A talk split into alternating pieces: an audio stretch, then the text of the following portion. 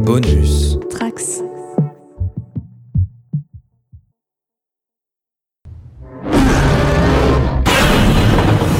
C'est Godzilla.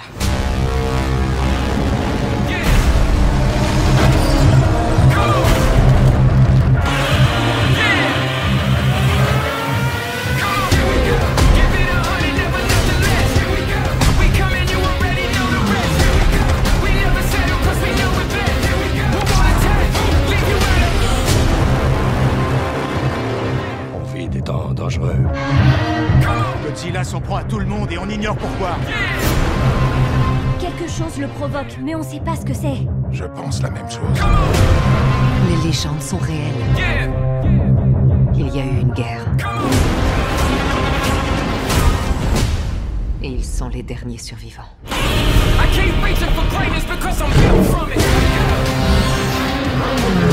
Qui s'incline devant qui? Kong ne s'incline devant personne.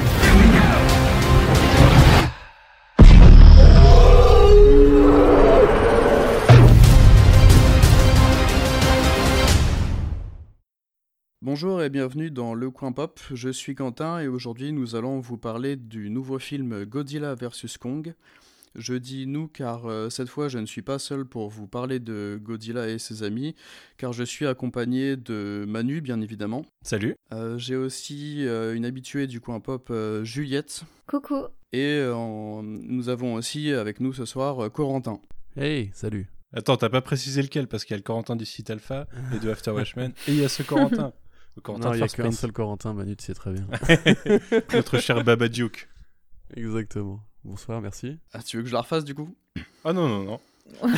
ça sera, Non, ça sera garde, diffusé comme ça. c'est On a comme ça, on peut entendre Corentin dire à quel point il a un ego surdimensionné. Moi, j'aime beaucoup. Exactement. Bah. exactement. Mais tu sais que j'ai- déposé le prénom Corentin. En fait, si vous appelez vos gamins Corentin, vous me devez de la thune. Faut, faut le savoir quand très Ah oui, ah, c'est compliqué quand même. même.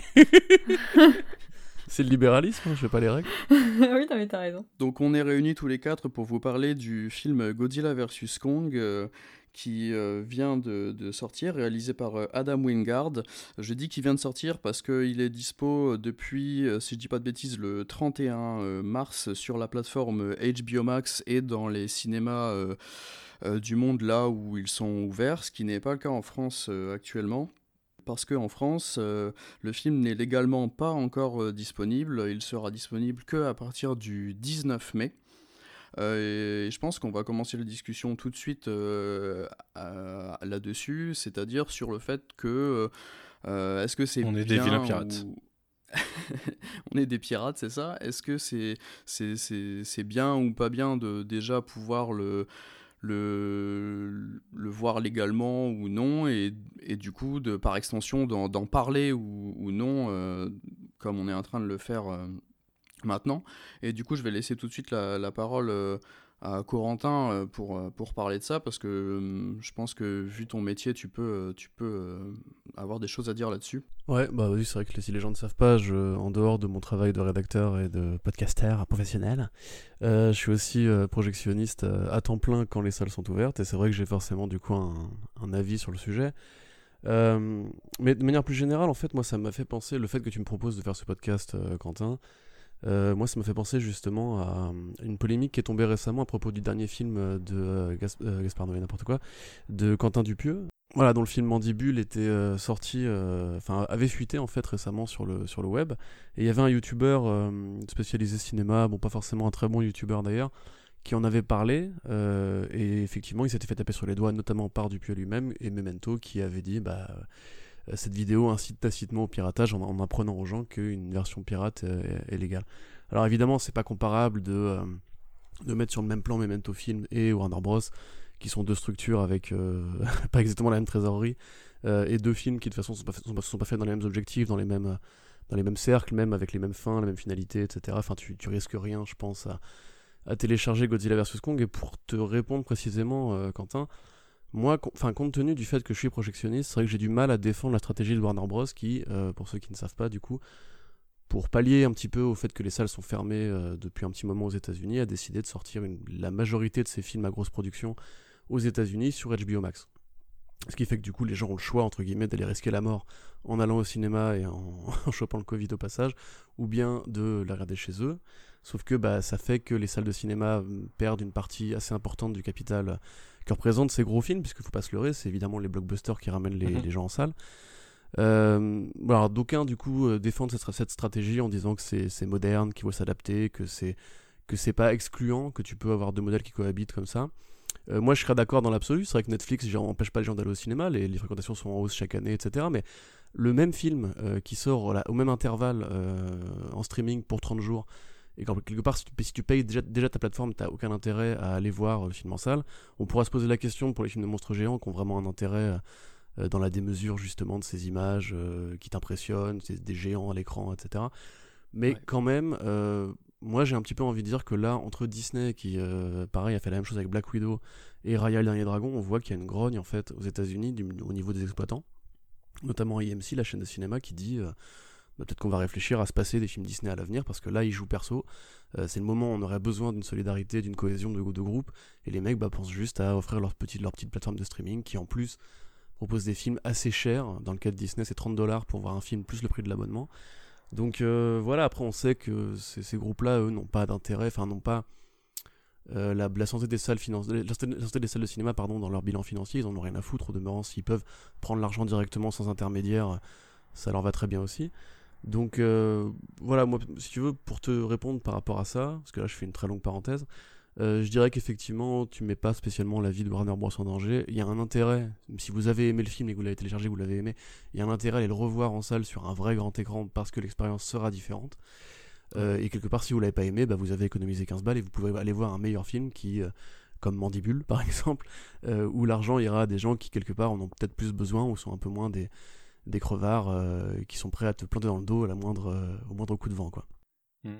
Et, là, tu parles sur le point de vue, euh, sur le, au niveau euh, euh, global, mondial, mais du coup, il y a aussi la, question de la France qui, eux, par exemple, là, n'ont pas proposé, comme pour il y a quelques semaines, le Zack Snyder's Justice League. là, eux ne proposent pas en temps réel, en même temps, ce film-là euh, légalement, il y, a, il, y a il y a une latence, il y a, il y a quasiment euh, quoi, 5 semaines de, décalage avant de pouvoir le, le voir légalement. C'est d'ailleurs le cas aussi de Raya, dont, que tu viens de mentionner. Je crois qu'il fallait tu attendre. Veux dire, euh, pas, pas, légalement, mais, mais sans surcoût en fait. Oui, c'est ça, c'est qu'il sera dispo sur OCS sans surcoût. Ouais. Voilà, c'est ça, tu vois, par exemple, les mecs te l'annoncent le lendemain de la sortie, entre guillemets, avec surcoût, c'est-à-dire le lendemain de la sortie en VOD normal, à 14 balles le film, ce qui fait que du coup tu peux faire une très grosse annonce, 100 000 personnes ont acheté le film, euh, trop bien, etc. Euh, alors qu'en fait peut-être qu'il y a des gens qui étaient peut-être moins pressés que ça et qui auraient pu attendre pour le voir en légal sans payer en plus, parce que pendant ce temps-là l'abonnement au CS il court. Et ça, voilà, c'est quelque part. Mais ce que, ce que veut dire Quentin, c'est que. Ce que veut dire Quentin, c'est que ça, ça vaut pour euh, Justice League, mais ça vaut pas pour Godzilla versus Kong parce qu'il n'est pas proposé en France encore non, mais parce que justement, euh, le cas particulier de la Snyder Cut fait que c'est un film qui a un intérêt à sortir en VOD. Il a été, il a été proposé pour ça. Fait pour ça. C'est un film voilà, made to HBO Max. Euh. Oui, oui, euh, Justice League, c'était vraiment un cas particulier parce que de toute façon, il ne sortait pas sur euh, nulle part euh, sur, sur grand écran, ou pas pour l'instant. alors que le cas, moi, le, le, le, truc qui me, qui me, surprend vraiment en France, c'est que là, aujourd'hui, je peux pas voir légalement Godzilla vs. Kong, ou je ne peux pas encore voir là légalement Raya. il faut attendre ces cinq semaines que je trouve vraiment ridicule, en fait. C'est ça qui m'embête, moi, que je trouve vraiment dommage. En sachant très bien qu'on l'a en torrent dans l'heure, quoi. Bah oui, c'est ça, euh, à 9h du matin, euh, dispo comme il faut, 1080p, euh, c'est ça qui m'embête. Après, je, te rejoins totalement sur. J'ai pas énormément. Enfin, c'est cool que, que, tu me donnes ton avis là-dessus. Moi, je sais pas trop quoi en penser parce que je pirate depuis toujours et je m'en moque un peu, même si j'aime vraiment beaucoup le cinéma de, Dupieux et, et que je vous incite vraiment à, à aller aider ce genre de, de voilà, de comme tu l'as dit, de de petits avec les guillemets qui vont avec, hein, vraiment, mais de, plus petits cinémas euh, en salle, hein, vraiment, mais euh, euh, plus que pour voilà des gros des grosses machines comme ça. Juliette avait peut-être aussi quelque chose quelque chose à dire là-dessus? Oh, bah, après moi je Bon, mon avis est pas très intéressant parce que je suis pas dans le milieu ou quoi, mais euh, moi, habituellement, euh, j'avais décidé du coup de ne pas regarder euh, ces films-là, enfin les films qui sortent en 2021, tant qu'ils sont pas disponibles légalement en France, j'avais décidé de pas les regarder. Et euh, Godzilla vs Kong, je l'ai regardé quand même. Et je crois qu'Wonder Woman aussi, je l'avais regardé un peu avant. Parce que, en fait, euh, j'avoue que j'ai fini par céder une logique euh, à base de, mais de toute façon, ces films, je sens que je ne peux pas les apprécier plus que ça. Et en plus, bah, vu les, vu les gros cons qui sont derrière, je suis pas sûre d'avoir envie de leur filer tant de thunes que ça.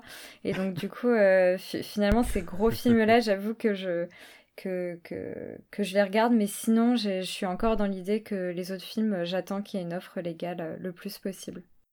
Ouais, bah, si je peux rebondir par rapport à ça, euh, le fait est aussi que déjà on sait qu'il va y avoir un embouteillage de films quand les salles vont rouvrir. Euh, pendant que mon chat passe en arrière-plan. on sait que la plupart de ces films-là, il, va, il va y avoir un choix qui va être fait au niveau des spectateurs parce que simplement quand les cinémas vont rouvrir, tout le monde n'aura pas forcément envie de prendre le risque d'aller 5 fois par semaine au cinéma pour attraper tout ce qui n'est pas sorti encore. Et on sait qu'il y a des grosses machines en France, je pense par exemple au film Camelot, qui vont écraser même des productions de la taille de Godzilla. C'est-à-dire que c'est pas si gros que ça en France par rapport justement à ce genre de franchise très établi. Donc, euh, à mon avis, en fait, c'est presque. Il, faut avoir conscience, si tu veux, que tu peux très bien de toute façon continuer à, aller voir les films que tu as déjà vus, même, même en illégal. Hein, je sais pas non plus. Euh, moi, tu vois, j'ai déjà téléchargé des BD qu'après j'ai acheté parce que, parce que je les aimais bien, tu vois. Donc c'est pas du tout mutuellement exclusif. Mais surtout aussi, c'est ces mecs-là qui nous ont habitués à cette, consommation, en fait. À cette frénésie, si tu veux, de te dire, euh, voilà, on va te faire une campagne de promo pendant X temps avec X trailers, t'as un panel, machin, etc. On te sort tel film qui est dans une logique X ou Y avec tel film qui vient avant, tel film qui vient après.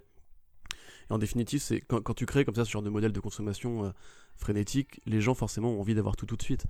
Et quelque part, bah, quand tu donnes la possibilité de télécharger, forcément tu te mords les doigts après parce qu'il y a des gens qui juste, euh, au bout d'un moment, comme Juliette ou comme moi, d'ailleurs c'est vrai, euh, s'en foutent un petit peu de précisément le, le Monsterverse ou Wonder Woman 84. voilà.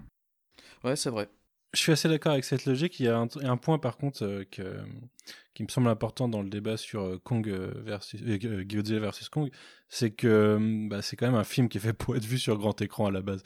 Et je vous avoue qu'on en reparlera tout à l'heure, mais je l'ai ressenti, je me suis, je me suis fait la remarque quoi, en le voyant que sur grand écran. J'ai vu les trois autres sur grand écran, et et je serais allé voir celui-ci sur grand écran, même si j'ai on y reviendra juste après, même si j'ai pas forcément super aimé les autres, ça reste du spectacle de salle de cinéma normalement pour moi. Et c'est euh, ça. Euh, alors, du coup, ironiquement, euh, Quentin Dupieux peut-être moins, tu vois.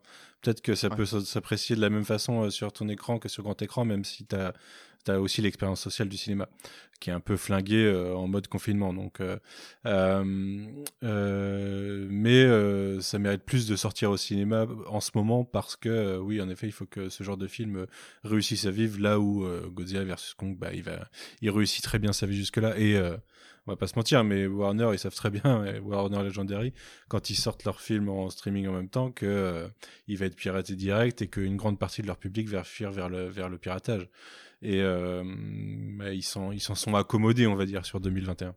Ouais. Ah, toujours est-il que euh, là, le film a déjà, euh, à l'heure où on enregistre, une semaine après le, sa, sortie, le film a déjà réussi à engranger plus de 120 millions de, dollars pour son premier week-end d'exploitation, ce qui est donc le plus gros démarrage depuis un an, depuis le début de, de la pandémie. Ah, quand même? C'est majoritairement grâce au public chinois en fait qui, euh, qui, ça. qui, annonce cette sortie de la pandémie et c'est vrai que c'est un truc dont on pourra peut-être parler au niveau des thématiques qui évoquent éventuellement le film. Mais euh, Legendary, c'est un studio chinois, en fait, officiellement, parce qu'ils sont propriété d'une d'une holding chinoise. Et comme mhm. le film, justement, emprunte beaucoup, bah, ça se passe à HK, etc. Euh, C'était déjà des gros fans de Godzilla et de Kong et de Godzilla 2, donc là, c'est évidemment ceux qui, qui sauve un petit peu l'équation. Parce que aux États-Unis, c'est pas encore tout à fait le démarrage comme à l'ancienne, quoi. Non, c'est ça. Euh, au niveau box-office, euh, en salle aux États-Unis, c'est pas si explosif que ça. Effectivement, c'est au Japon que ça marche très bien. Et euh, pour les infos que j'ai réussi à un peu à, recroiser, parce que c'est pas évident d'avoir les, les, chiffres exacts de HBO Max, il semblerait que sur HBO Max, ça, ça fonctionne plutôt bien quand même. surtout qu'il semblerait que Zack Snyder's Justice League, ça soit pas, ça ait pas hyper bien marché sur ce que j'arrive à, avoir d'infos sur Internet, que sur HBO Max, j'entends. Hein. je, je parle pas de, des, autres, des autres façons de, de, de voir le film. Euh, mais donc voilà, je trouve ça, assez intéressant. Peut-être que finalement ce sera Godzilla versus Kong le, sauveur du, du, cinéma, là où tout le monde pensait euh, que ce serait, en août, euh, en août bah, dernier. ce qui est assez marrant. on en reparlera d'ici quelques semaines, je pense. Il était déplacé temporellement, tu vois. Ouais, peut-être. Après, le, je pense que la date, euh, la date du mois de, de, mars, qui était déjà la date de, de, Kong Skull Island sortait déjà au mois de mars aussi, euh, assez intéressante parce que je pense que en ce moment il y a euh, bah, il y avait le cas Black Widow, mais sinon il n'y a, y a, rien. Et puis, mine de rien, Warner ont quand même été les premiers à, à, annoncer officiellement que eux proposeraient leur film et en salle et, et sur HBO Max en parallèle. ils ont pris les devants par rapport justement à Black Widow et à Disney. Et c'est peut-être cette, euh, cette, cette, date qui est assez intéressante justement par rapport au Japon où eux peuvent aller au cinéma et tout ça. Alors, je trouve ça mm. assez curieux et assez intéressant en tout cas.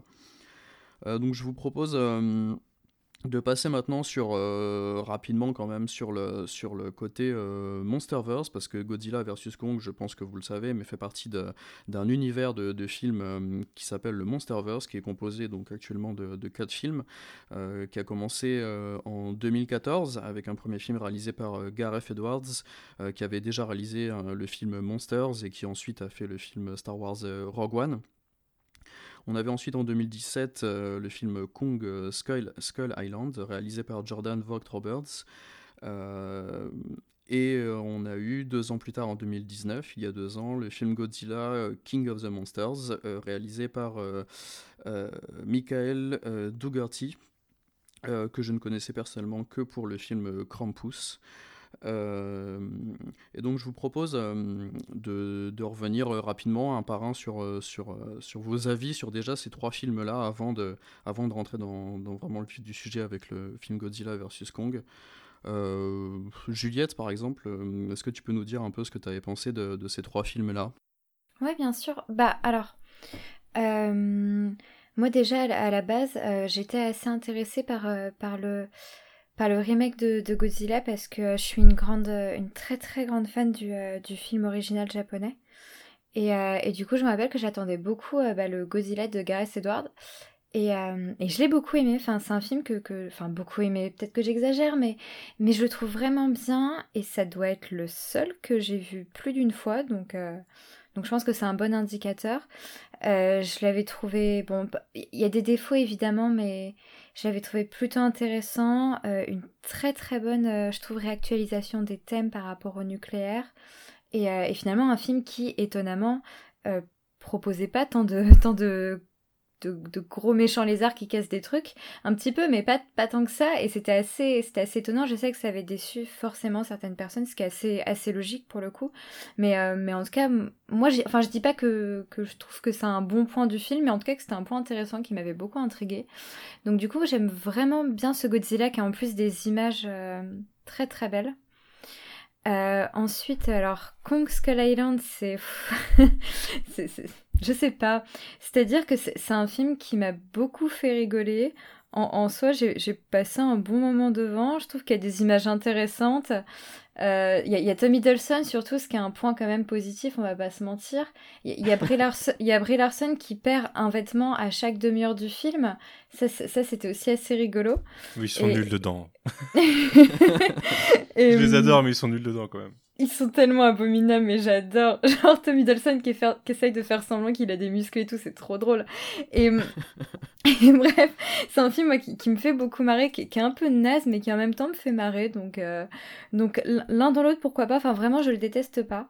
Contrairement à celui qui vient après, du coup, euh, King of Monsters, que tu vois, parce qu'à à, à, la rigueur, Skull Island, bah, vraiment, j'ai trouvé un côté très drôle à ça et puis c'était bon, quoi.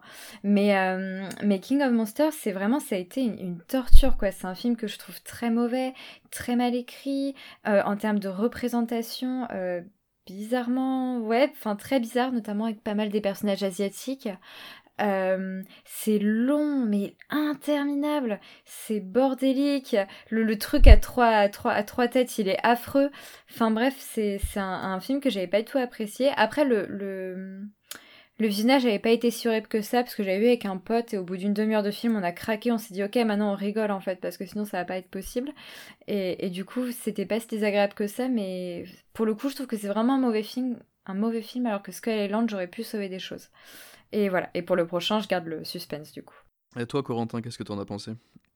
Bah, je suis un peu, je pense, dans, dans le même tracé euh, que Juliette, du coup. C'est-à-dire que moi, le premier, il, m'a frustré, évidemment, parce que j'attendais autre chose. En fait, j'attendais vraiment un film euh, euh, qui régale un peu plus. C'est vrai que moi, de base, en fait, je suis vraiment très fan de Godzilla. Trop bizarre à dire. Je suis trop fan de Godzilla, j'ai le t-shirt.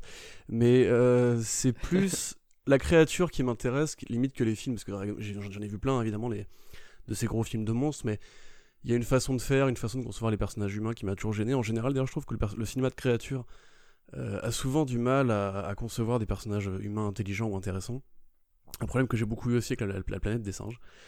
Euh, donc évidemment, voilà, je rentre dans ce Godzilla là. Je, voyais un petit peu la hype à l'époque où j'écoutais Sci Fantasy d'ailleurs.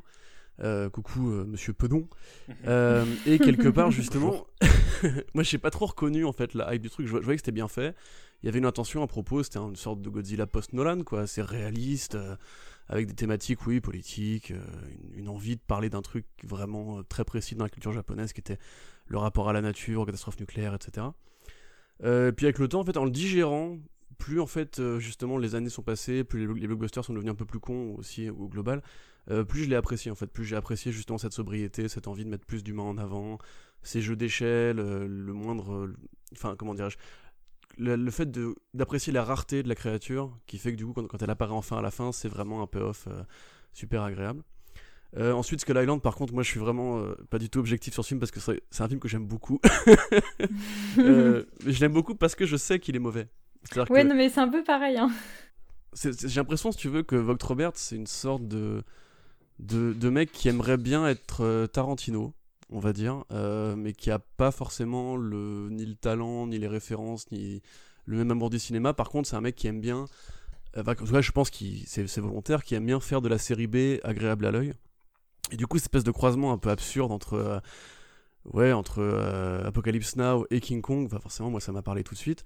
Sam Jackson en poseur absolu, c'était juste extraordinaire. Le, duel d'orgar qu'il fait avec Kong, mais tu vois, j'ai applaudi, tu vois, moi, je me suis levé et tout, j'ai dit, ah, chef-d'œuvre.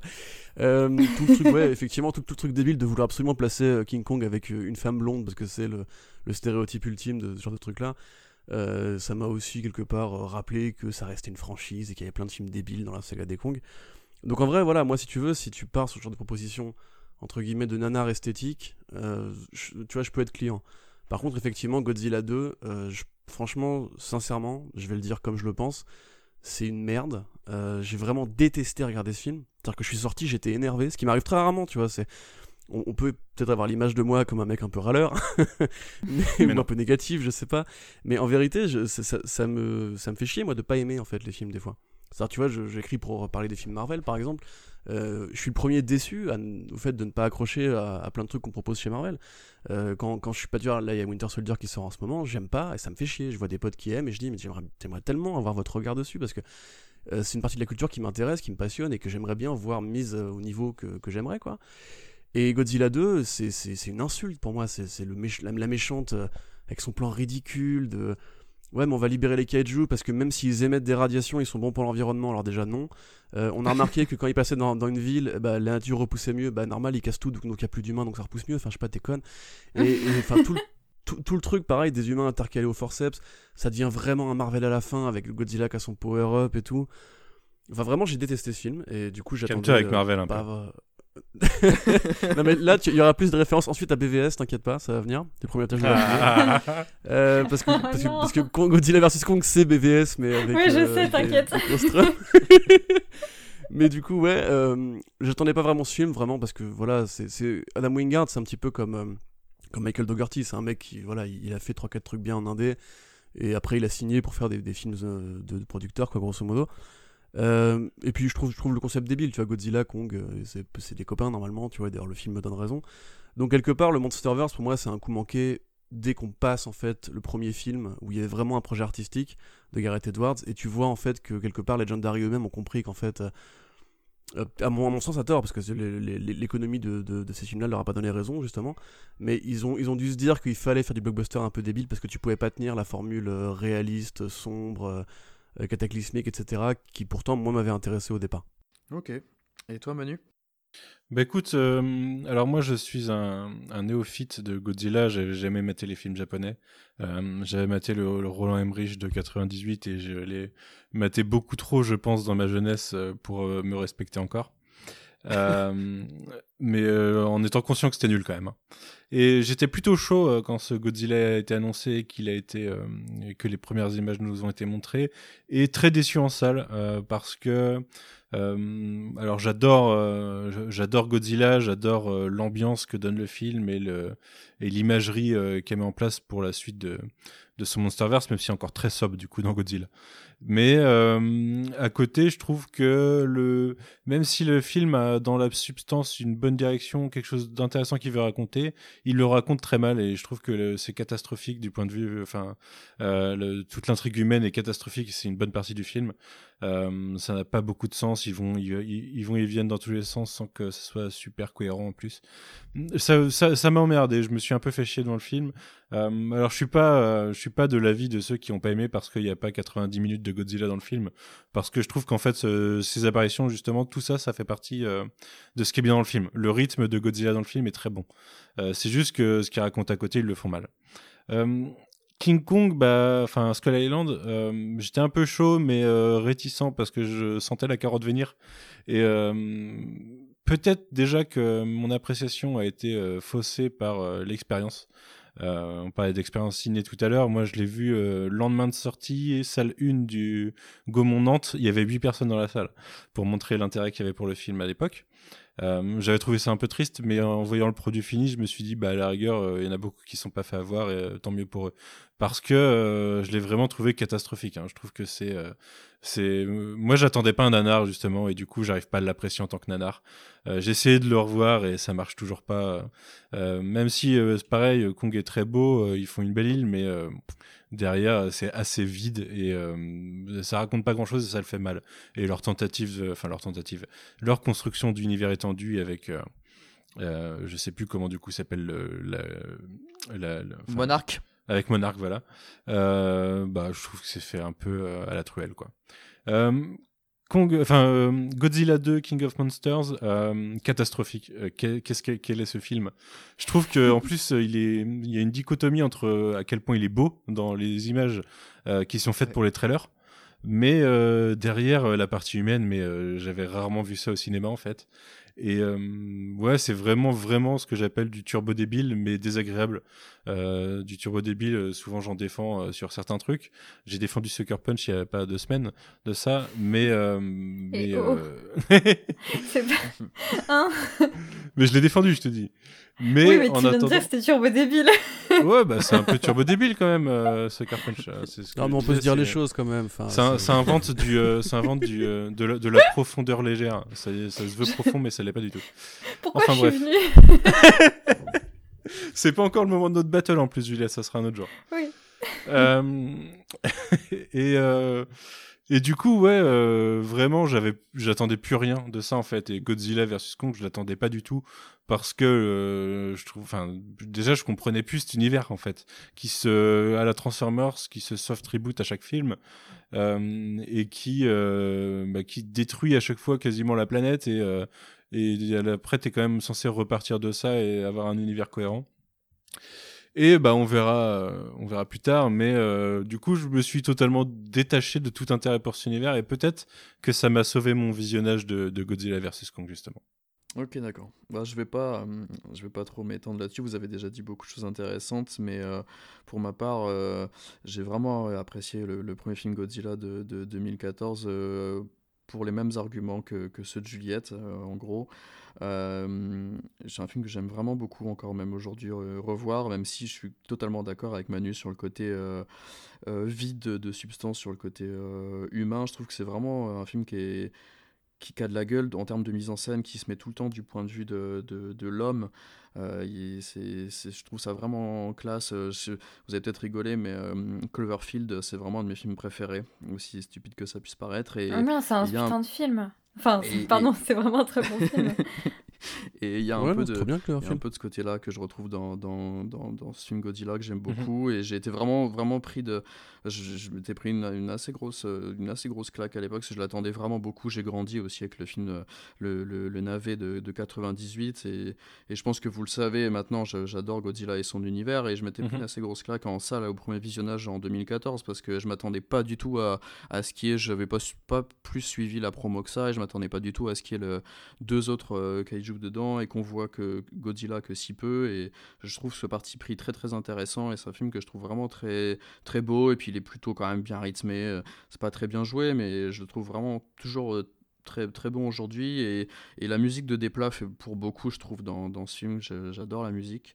Euh, Kong Skull Island je l'aime pour les arguments de, de, de, Corentin pour le côté vraiment série B euh, un peu pulp, raté là, euh, je le trouve euh, cool pour, pour ce côté saucisse là, on se marre et tout.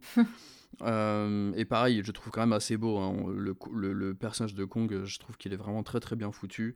ça vit plutôt bien. Il n'y a pas de fond vert dégueulasse et tout. En termes de. C'est pourtant pas des, des, des, budgets si, si colossaux que ça. Et je trouve que ça a quand même de la gueule. Même si c'est con comme tout. et King of the Monsters j'ai peut-être moins de mal avec ce film que, que vous parce que bah y a tout le côté euh, best of, il y a tout le côté kaiju, euh, tout, un nouveau kaiju toutes les 20 minutes que, que moi je, surkiffe. Je trouve que Rodan est super dedans, euh, par exemple. mais ouais, c'est vraiment, vraiment, vraiment très très con. la première fois, je crois que je m'en étais pas trop rendu compte. J'étais à fond dans le côté popcorn, spectacle et tout. Et au deuxième visionnage, je me suis vraiment dit, en plus, on était en plein, en plein endgame. Il me semble qu'il est sorti pas longtemps après. Euh, ou pas longtemps avant, je sais plus trop, et il y avait le même euh, message euh, pas du tout creusé et complètement con, un peu écolo là, tout bizarre et c'est des thématiques que j'aimerais vraiment voir plus abordées. Il y a des vieux films de, de, Godzilla qui traitent ça de façon beaucoup plus intelligente. Ça fait mal au cœur en 2019 de, de voir ça. Et les acteurs, c'était vraiment pas possible. Mais pourtant, je leur, je leur vois quand même volontiers parce que j'adore, j'adore cet univers. Et il y a des, des putains de, de perfect shots et, et les combats sont quand même plutôt pas mal. Et par contre, ouais, voilà, on perd dès, dès ce troisième film, on perd totalement en je trouve ça c'est vraiment dommage en cohérence sur l'univers là des, des ce film là on a des, des espèces de, de, gros vaisseaux machin euh, la technologie j'ai l'impression que ce, ce film se passe déjà mm. dans le futur et on va encore plus en parler après avec euh, Godzilla versus Kong donc mais tu as soulevé une question, euh, enfin, tu as soulevé un point que je. Pour une question que je voulais intercaler, justement, c'est que moi, je vous ai dit que j'avais jamais vu autre chose que le Godzilla de 98. Mais pour des gens qui ont aimé le film de 54 ou qui aiment l'univers de Godzilla et du coup, le nombre de, de monstres qu'on a pu voir à travers les générations, euh, mm. comment vous avez pu vivre justement ce premier Godzilla et le King of Monsters à la rigueur en mettant Skull Island de côté, puisque c'est plus la partie Kong?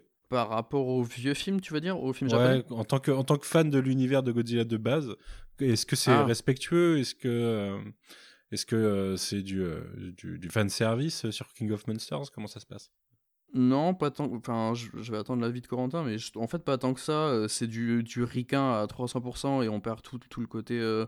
Non, non, c'est pas tant fan service que ça, même quasiment pas. En plus, ils, ils, ont, ils sont timides, ils, ils, osent pas trop appeler King Ghidorah par son nom, ils renomment le, le perso et tout. Et ils vont pas trop, ils osent pas aller trop loin dans le, dans le lore. Euh, ils réinventent pas grand chose. Enfin, les, les mutos du Godzilla 2014, c'est une pure invention. Mais euh, mis à part 2-3 easter eggs, et, enfin, ils reprennent euh, forcément les kaiju dans, dans, dans, King of Monsters, mais non, non, il y a peu de, peu de références, peu d'hommages. Ils s'en servent peu. C'est vraiment une réinterprétation américaine à 200% en fait. Ok. Bah, c'est-à-dire, si tu prends par exemple le gars de Motra, euh, disons que si le film avait été fait par des gens qui euh, justement avaient envie de, de, caresser dans le sens du poil euh, les fans des films japonais de la Toho, je suis désolé, mon chat qui miaule dans le fond, j'espère que ça ne s'entend pas au micro. Il, il, réclame de l'attention. Il est pas d'accord avec moi. Lui, là, il, il a adoré Godzilla 2. mais tu vois, typiquement, voilà, ce genre de, truc-là. En vrai, les mecs qui sont, enfin, les, les, les Stroms qui sont dans le, dans le 2, c'est vraiment les têtes les plus connues, tu vois. C'est-à-dire qu'ils vont pas être, ils ont pas été prendre les trucs les plus bizarres ou quoi. C'est limite ceux qui sont les plus compatibles avec un imaginaire américain. Et vrai que Ghidorah spécifiquement, bah, euh, bon après il est connu comme étant le plus grand et tout, mais euh, type, la façon dont il le traite, c'est vraiment, euh, ça pourrait être, ça pourrait être le général Zod qui après plus tard donne son Doomsday, tu vois entre guillemets. Même là, hein, dans Godzilla vs Kong, tu, tu te dis c'est du fan service avec le coup du. Enfin, je vais pas révéler encore ce qui se passe, mais il y a, y a une, créature qui est dedans et que typiquement tu dis ouais, ok, bon là il drop le nom, donc c'est ok pour faire plaisir et tout.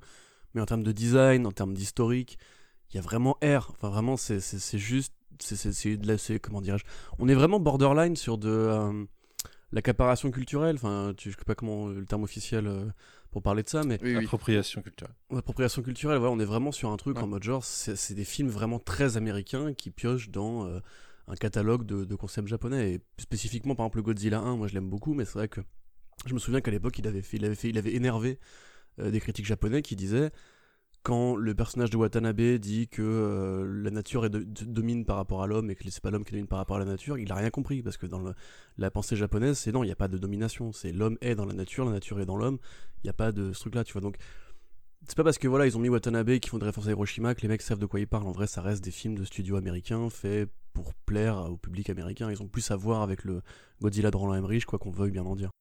Hmm. c'est ça. ok même si il semblerait que euh, via peut-être il y a quelques éléments de Godzilla vs Kong qui me font dire qu'on et peut-être les résultats au box office, comme on l'a dit tout à l'heure, me font dire qu'on va peut-être se, se, se diriger euh, vers un truc un peu plus asiatique euh, de cet univers, j'espère.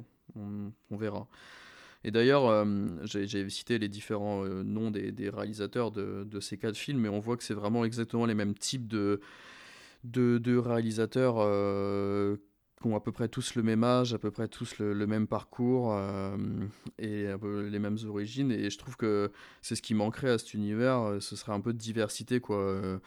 Euh, quelqu'un d'autres origines, une femme, peu importe, mais avec un autre regard que le, le, blanc ricain quarantenaire qui a, grandi avec les mêmes références. Ça pourrait être intéressant d'avoir un, autre regard là-dessus, je trouve. Et euh, d'ailleurs, euh, ces quatre films ont un scénariste en commun qui s'appelle euh, Max Borenstein. Et du coup, ben, je vous propose de passer, après une petite heure de podcast déjà, à Godzilla vs. Kong. Sur, le, sur le, côté fiche technique, on a donc ce Max Borenstein qui était là donc déjà sur les trois films précédents de, de, de l'univers à l'écriture, mais on a aussi d'autres scénaristes, beaucoup de scénaristes, qui est peut-être un des, un des problèmes du film, on va en reparler, enfin je sais pas ce que vous en pensez. On a aussi euh, Eric Pearson, ce que je trouve assez intéressant parce que c'est quelqu'un qui est crédité sur euh, énormément de films du, du MCU, c'est un des script doctors, euh, il est sur quasiment l'intégralité de, des films du MCU, il est scénariste principal sur Ragnarok, sur Black Widow prochainement. on a aussi Zach Shields qui était scénariste de Krampus, donc qui vient de, qui avait écrit aussi le, film d'avant qui vient de, la même équipe que euh, Michael Dougherty. On a aussi du coup Michael Dougherty qui est là à, l'écriture de celui-ci, alors qu'il n'écrivait pas le, précédent, même s'il le réalisait. Et on a enfin euh, Terry Rossio, qui est quand même un assez gros scénariste euh, ricain, qui avait écrit Les 5 Pirates des Caraïbes, Shrek, le Aladdin de 92 et d'autres choses comme ça. Et peut-être que, d'avoir 5 scénaristes comme ça sur un film aussi Enfin voilà, c'est reste Godzilla versus Kong quoi. Je trouve que c'est peut-être un peu, un peu, ça, ça, montre peut-être un peu certaines des problématiques du film. Je pense qu'on aura l'occasion d'en reparler. Euh, et je voulais aussi préciser qu'on a à la photographie euh, Ben Seressin, euh, qui était à la photo de, du film, entre autres, La momie de, de 2017. il était aussi sur World War Z et sur No Pain, No Gain. Donc voilà, ça je, voulais le préciser parce que pareil, je pense qu'on reparlera de la photo. Je vous ai, euh, j'ai vraiment encensé le, côté euh, euh, beau, le côté perfect shot, etc. des trois films précédents et je pense qu'on reviendra là-dessus sur, sur, sur celui-ci. Et enfin, on a Junkie XL à, la musique qui, qui, qui, qui, bossait sur trois films à la fois. C'est, j'ai pas encore donné mon avis sur, sur Godzilla vs Kong, mais je pense que voilà. c'est pour ça que c'est pour ça que je voulais revenir sur un peu la fiche technique avant de, de parler, de rentrer vraiment dans, dans le film. Junkie, Junkie, XL qui bossait sur, sur qui explique, il a une chaîne YouTube qui est ma foi quand même très intéressante, je trouve, et il expliquait qu'il bossait sur les sur trois films à la fois, donc le, le Justice League de Zack Snyder, la Snyder Cut, Godzilla vs Kong et euh, le prochain film de Zack Snyder. Euh, Army of the Dead, c'est ça je sais plus. Ouais. Euh, tout à fait. Et, et, je, et, je, pense que moi qui regarde vraiment beaucoup de ses vidéos YouTube, je pense que trois films à la fois, ça lui réussit peut-être pas trop parce que personnellement, je trouve que la, musique de, de, de, ce film, il y a, y a, trop d'éléments qui sont enfin trop Junkie XL, il y a tous ces éléments de percussion qui sont les mêmes que sur Justice League qu'on vient de voir il y a deux semaines. c'est assez dommage, surtout que je trouve qu'il y a une vraie identité musicale, comme je le disais tout à l'heure sur le premier film Godzilla de, de 2014. Et au niveau du casting, euh, on a euh, un gros casting quand même, euh, enfin beaucoup de beaucoup de, d'acteurs et d'actrices quand même.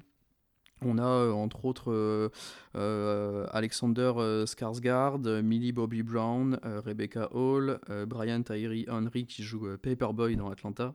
ouais. on a Il fallait que je le casse. Et, le, père dans, dans Spider-Verse aussi.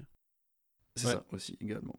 Euh, on a Eiza Gonzalez qui en promo euh, vendait un peu le film. Euh, j'avais suivi la promo quand même qui qui, qui vendait le film comme j'avais noté slightly comédique. Elle, elle avait vraiment pris le truc comme comme, comme, une, comme une comédie quand même. Bah, vu son rôle, tu Vu son rôle, faut, faut bah... le prendre avec, avec le sourire. C'est faut quand même dire que la nana, la, la, la, elle a fait Bloodshot juste avant de faire ça, donc je vous espérais qu'elle a de l'humour quand même, tu vois. Et, c'est elle, euh, qui jouait, euh, qui joue dans. Dans la spin-off de Fast and Furious aussi. Ouais, non, mais je. ah oui, c'est vrai. Ouais, non, je pensais à. aussi, euh, Je pensais à la série de Une nuit en enfer. Ça y est, c'est. Ah oui, tout à fait, ouais, où elle reprend le rôle de Salma Hayek, ouais. Ouais, c'est ça. Tout à fait. Euh, on a aussi euh, Chun Oguri qui joue euh, le fils de Serizawa que qu'on retrouvait dans les deux films Godzilla d'avant, qui est son premier rôle hollywoodien à, cet acteur. On a Lance Reddick que vous connaissez sûrement pour la série Fringe, qui avait, c'est marrant, qui avait déjà joué dans le film de, 80, Godzilla de 98. On a Kyle Chandler qui ouais, il avait un petit rôle mais il jouait dedans. Euh, on a Kyle Chandler qui revient euh, très rapidement pour reprendre son rôle de Mark Russell, le, père de Madison, qui est une des, héroïnes du film donc. Et on a aussi euh, Damian Bichir qui, qui, est du coup le deuxième acteur de, du Conjuringverse à revenir à venir jouer pour le pour le Monsterverse euh, chez Warner, on reste un peu avec les mêmes acteurs actrices apparemment. Et enfin, on a la jeune Kylie Hotel, alors qui joue euh, Jia. Et je n'ai pas réussi à savoir si, elle est, si c'est une actrice qui est vraiment euh, sourde et muette ou, ou pas. J'ai pas trouvé l'info. Je suis curieux de savoir quand même. et il y avait Ziwi Zhang qui, qui, qui, est crédité au casting mais qui a été coupée au montage. Elle jouait dans Godzilla, dans le King of Monsters déjà, mais finalement ils l'ont pas gardé. Mm. Mais elle avait déjà été, je crois, coupée au casting parce que normalement elle devait jouer deux sœurs dans le dernier. Et en fait, c'était qu'un seul personnage qui avait coupé cette, euh, ce truc-là au, truc. Donc là, en fait, elle a été coupée des deux films. En fait, c'est curieux. Ok. Et donc, euh, ben, je vous propose de rentrer euh, bon, rapidement quand même dans une petite partie sans spoiler, au cas où il y aurait des gens qui, qui préféraient attendre le, le, 19 mai peut-être ou qui n'auraient pas encore vu le film. on va faire un, tour un peu, je sais pas. Manu, par exemple, qu'est-ce que hum, qu'est-ce que qu'est-ce que t'en as pensé Tu veux pas que je fasse un petit synopsis avant? Oui, oui, autant pour moi. Ouais, vas-y, merci. Bah, du coup, euh, synopsis euh, totalement improvisé, hein, parce que je ne suis pas allé chercher. Je trouve, sur ce genre de film, je trouve mauvais les synopsis de base en général. On reprend en fait quelques années après euh, King of Monsters, je crois que c'est 5 ans officiellement. C'est ça. le, du coup, les titans laissent la Terre tranquille pour l'instant. et là où tout le monde pensait que Godzilla était le héros de la Terre, euh, il s'attaque, euh, on ne sait pas trop pourquoi, à une euh, entreprise, une usine en tout cas, enfin un, labo de l'entreprise Apex. même si nous, en tant que spectateurs, on se rend compte qu'il y a quelque chose probablement qui l'a attiré. Et on a d'ailleurs un cher personnage de complotiste qui va être là pour meilleur rôle, hein, qui va être là pour nous nous faire avancer l'intrigue et réunir plusieurs plusieurs euh, éléments de l'intrigue au fur et à mesure du film, euh, qui bosse dans cette entreprise et qui se rend compte que quelque chose est louche et ce qui va permettre au personnage de Madison, du coup, de, euh, de le retrouver pour savoir, pour découvrir ce qui se passe derrière tout ça parce que elle ne croit pas que Godzilla se soit retourné contre la Terre. En attendant, euh, du coup, euh, cette entreprise manigance des choses euh, et aimerait bien se débarrasser de Godzilla pour en quelque sorte fournir son, enfin, remplir son rôle de protecteur de la Terre. Et on, je spoilerai pas tout de suite les éléments de l'intrigue qui sont liés à ça. Toujours est-il que en face, on retrouve Kong qu'on n'avait pas vu depuis les années 70, si je me souviens bien, dans les dans Kong Skull Island. 73, ouais. Ouais, c'est ça, ouais. Et qui, euh, qui qu'on pense être sur Skull Island et qui l'est, mais qui est en fait enfermé dans une mini bulle de réalité qui est un dôme de, de un containment dome qui permet de, de, le maintenir en captivité et de le surveiller. Euh, mais qui se rend compte de sa captivité et semble vénère et envie de, a envie de sortir quoi. Et on découvre au passage de Godzilla. Comment? Et le protégé de Godzilla aussi, parce qu'on t'explique que leur rivalité est inscrite dans la mythologie Iwi. C'est ça, oui. C'est que, c'est qu'en fait, le, leur, le, il peut pas y avoir deux titans alpha et du coup, euh, euh, pour éviter que les deux se tapent, et eh ben, il faut les, les protéger l'un l'autre, l'un de l'autre. Euh, toujours est-il qu'il est vénère, il veut sortir et que euh, un, un, subtil euh, plot va faire que euh, on va le sortir pour essayer d'aller traquer l'endroit qui est l'origine de, de, tous ces monstres. Et au passage, bah, Godzilla va rattraper le bateau euh, et va s'engager le premier combat et derrière vont s'engager plusieurs combats et une avancée de l'intrigue euh, pas toujours très très intelligente euh, rarement très intelligente vers quelque chose dont on parlera plus tard en zone spoiler. Voilà. Et du coup ton avis dans les grandes lignes sans spoiler? Eh bien écoute, mon avis, je t'avais dit que je m'étais totalement détaché de, tout, de tout intérêt ou de toute attente pour, pour ce monde, enfin cet univers. Et euh, ça m'a fait du bien parce qu'au final, euh, je me suis juste euh, détaché. je l'ai plus vu comme un nanar côté intrigue humaine parce que là, c'est difficile de voir autre chose. D'ailleurs, il y a une intrigue alors met le BVS à Transformers. C'est assez intéressant. ça donne un résultat aussi bon que ce qu'on pouvait attendre. Mais à côté, bah, quand c'est là pour quand c'est totalement assumé en fait, que c'est là pour nous montrer des, des combats de gros méchants, euh, enfin de, de, gros monstres les uns contre les autres, et ben je trouve que ça marche bien. Je je, je me souviens avec euh, affection des débats qu'on pouvait avoir sur Sci Fantasy à l'époque de non mais euh, c'est n'importe quoi l'échelle de Kong versus l'échelle de Godzilla. Regarde là l'immeuble, la taille qu'il fait, ça marchera jamais. On s'en fout, on s'en fout. Il n'y a plus de problème d'échelle, les échelles elles changent comme on veut. Euh, et puis euh, et puis on fait juste des trucs cool. Et du coup bah ça marche bien, ça marche bien pour moi. Euh, j'ai passé un bon moment. J'ai regretté de pas le voir au cinéma parce que je pense qu'il y a des moments, il y a des il y a vraiment des scènes qui m'auraient fait ressentir un peu plus d'émotion, un peu plus de frisson dans le dans l'action.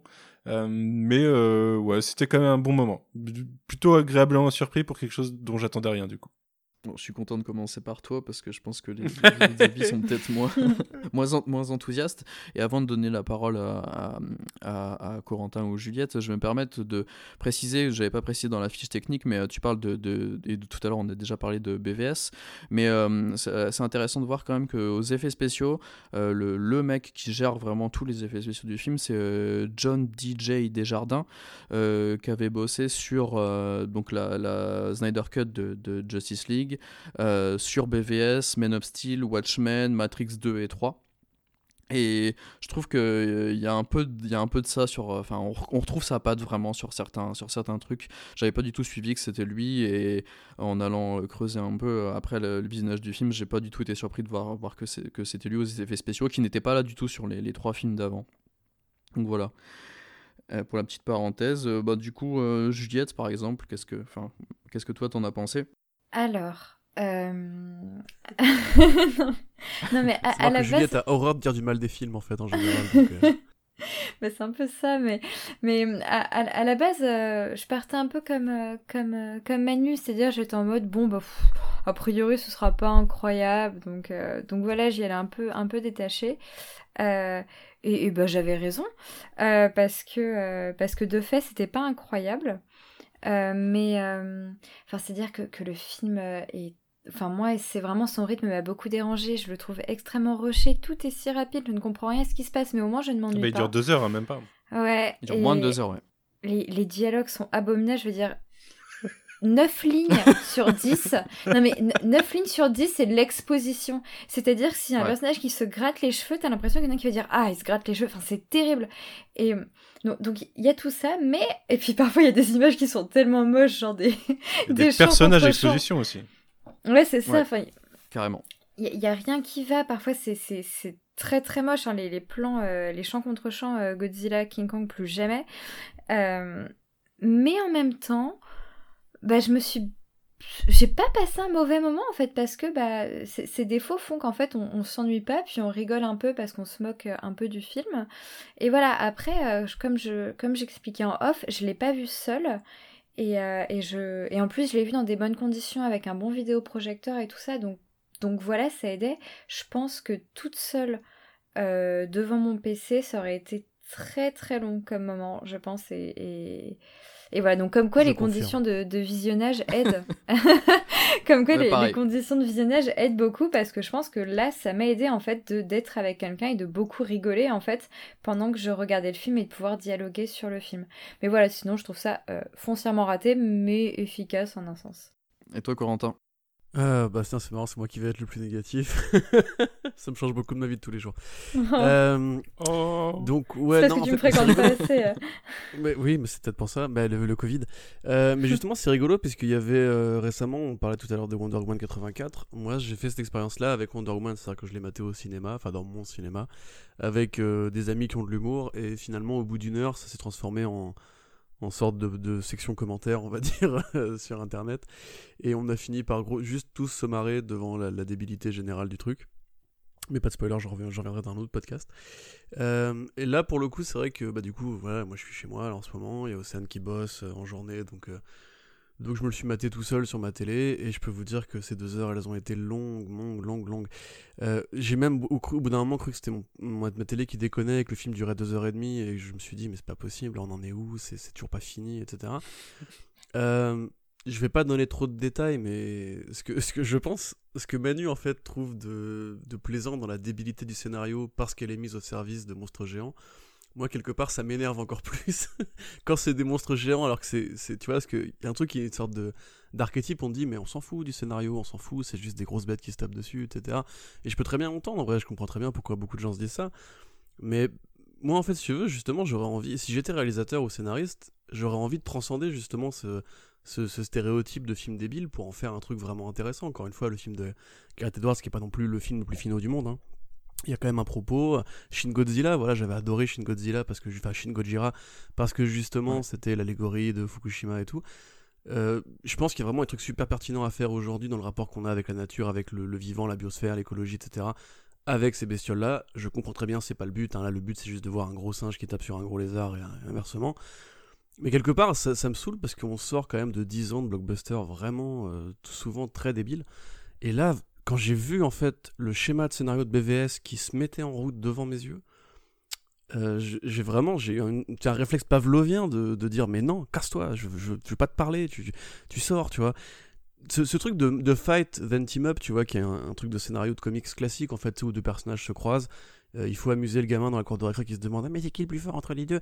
Alors du coup il faut une petite bagarre et après à la fin ils se disent ah mais attends tous les deux on est des gentils en fait soyons amis c'est le truc, si tu veux, moi, à la fin, genre, je, je peux plus, en fait, aujourd'hui. J'ai plus l'âge, j'ai trop bouffé de ces conneries-là. Et là, quelque part, bah, je, je, sans avoir d'attente, si tu veux, j'en veux quand même à, Adam Wingard qui avait dit que le film aurait un vainqueur définitif. Il avait dit ce sera pas justement, euh, ce sera pas un, euh, ils font la paix, etc. Ce sera pas un truc en mode genre, il y aura un statu quo qui n'aura pas changé, etc. Il y aura un vainqueur. Et là, pour le coup. On était dans la partie sans spoiler à la base.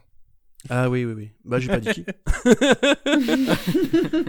Euh, du coup, non, mais je vais, aller plus vite. Mais grosso modo, non, vraiment, moi, je me suis, je me suis vraiment emmerdé. La, photo euh, bleu, orange et bleu, c'est archétypal. La musique de, de Junkie XL. J'ai rigolé tout à l'heure. Je m'excuse auprès des fans de Junkie XL, mais moi, je supporte pas cette musique industrielle euh, qui, qui, a, pas d'âme, à mon avis, quoi. Et encore une fois, je pense qu'il y a vraiment moyen de mieux faire, même au niveau des personnages humains, surtout au niveau des personnages humains.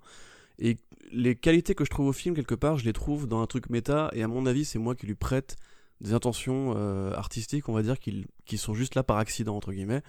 Mais pour ça, il faudrait que je, du coup, je passe en, partie spoiler, donc je vais m'arrêter là. Mais tu vois, c'est vraiment euh, ce que tu disais sur. Euh, euh T'acceptes pas qu'on dise de poser ton cerveau, c'est que des gros monstres et tout, parce que tu as un attachement à Godzilla. C'est. Enfin, à cet univers, c'est un peu comme moi, quand on me dit au moins les séries euh, de la CW au moins euh, mettent en image des personnages qu'on n'aurait pas vu sinon. Euh, j'ai la même j'ai la même idée de me dire mais oui mais je préférais que ça soit mieux fait quand même. Et c'est vraiment en fait c'est là toute la subjectivité de la chose, c'est par rapport à notre attachement personnel à la thématique ou à l'univers, bah on accepte beaucoup moins facilement. Je comprends totalement ton point de vue du coup.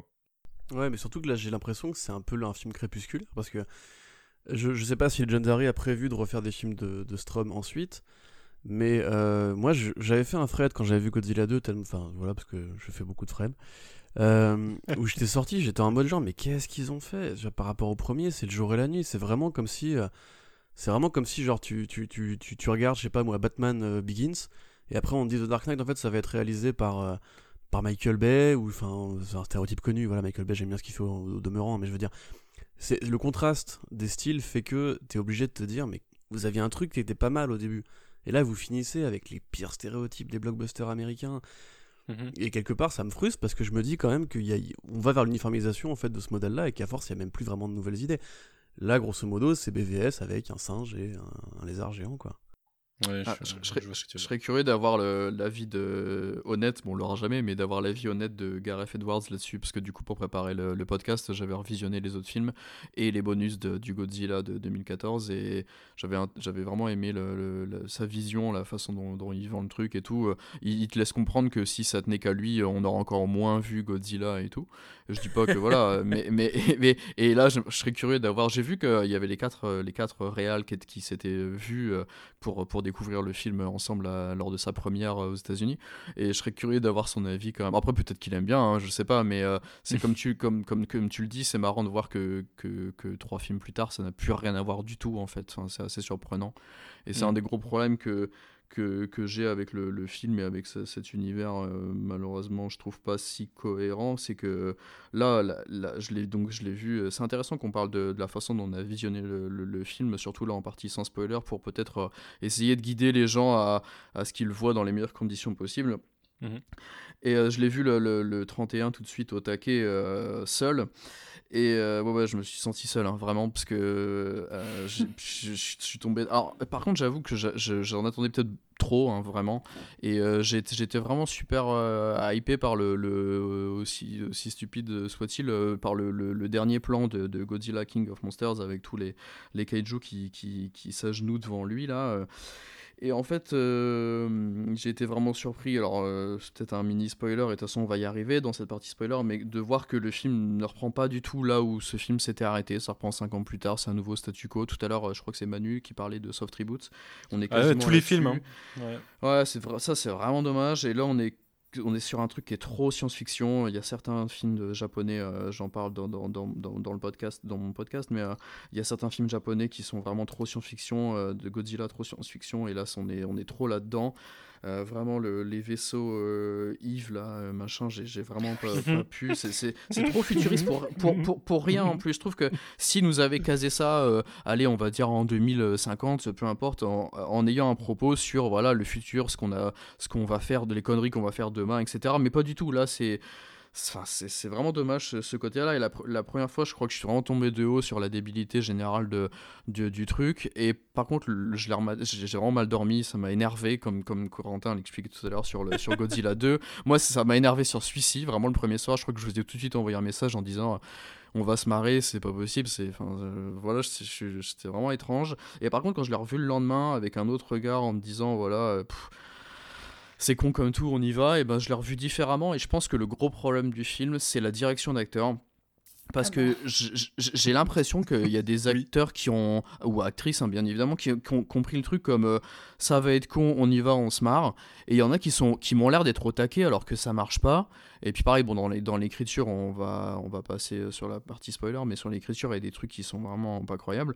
Et y a, pourtant, il y a 10 personnages, il y avait moyen de faire des trucs, mais ils sont plus caricaturaux les uns que les autres. Et il y en a, je trouve que ça marche bien dans le côté débile et assumé. Il faudrait peut-être juste que qu'ils embauchent quelqu'un comme euh, voilà, j'en sais rien, c'est peut-être pas le bon exemple, mais un Taika Waititi qui prendrait vraiment le parti de faire un truc euh, euh, quasiment comédie à assumer, mais qu'on ait à la fois des, des trucs super, super épiques en parallèle, comme dans Thor Ragnarok à certains, certains moments, quoi, je sais pas, mais, ce mélange.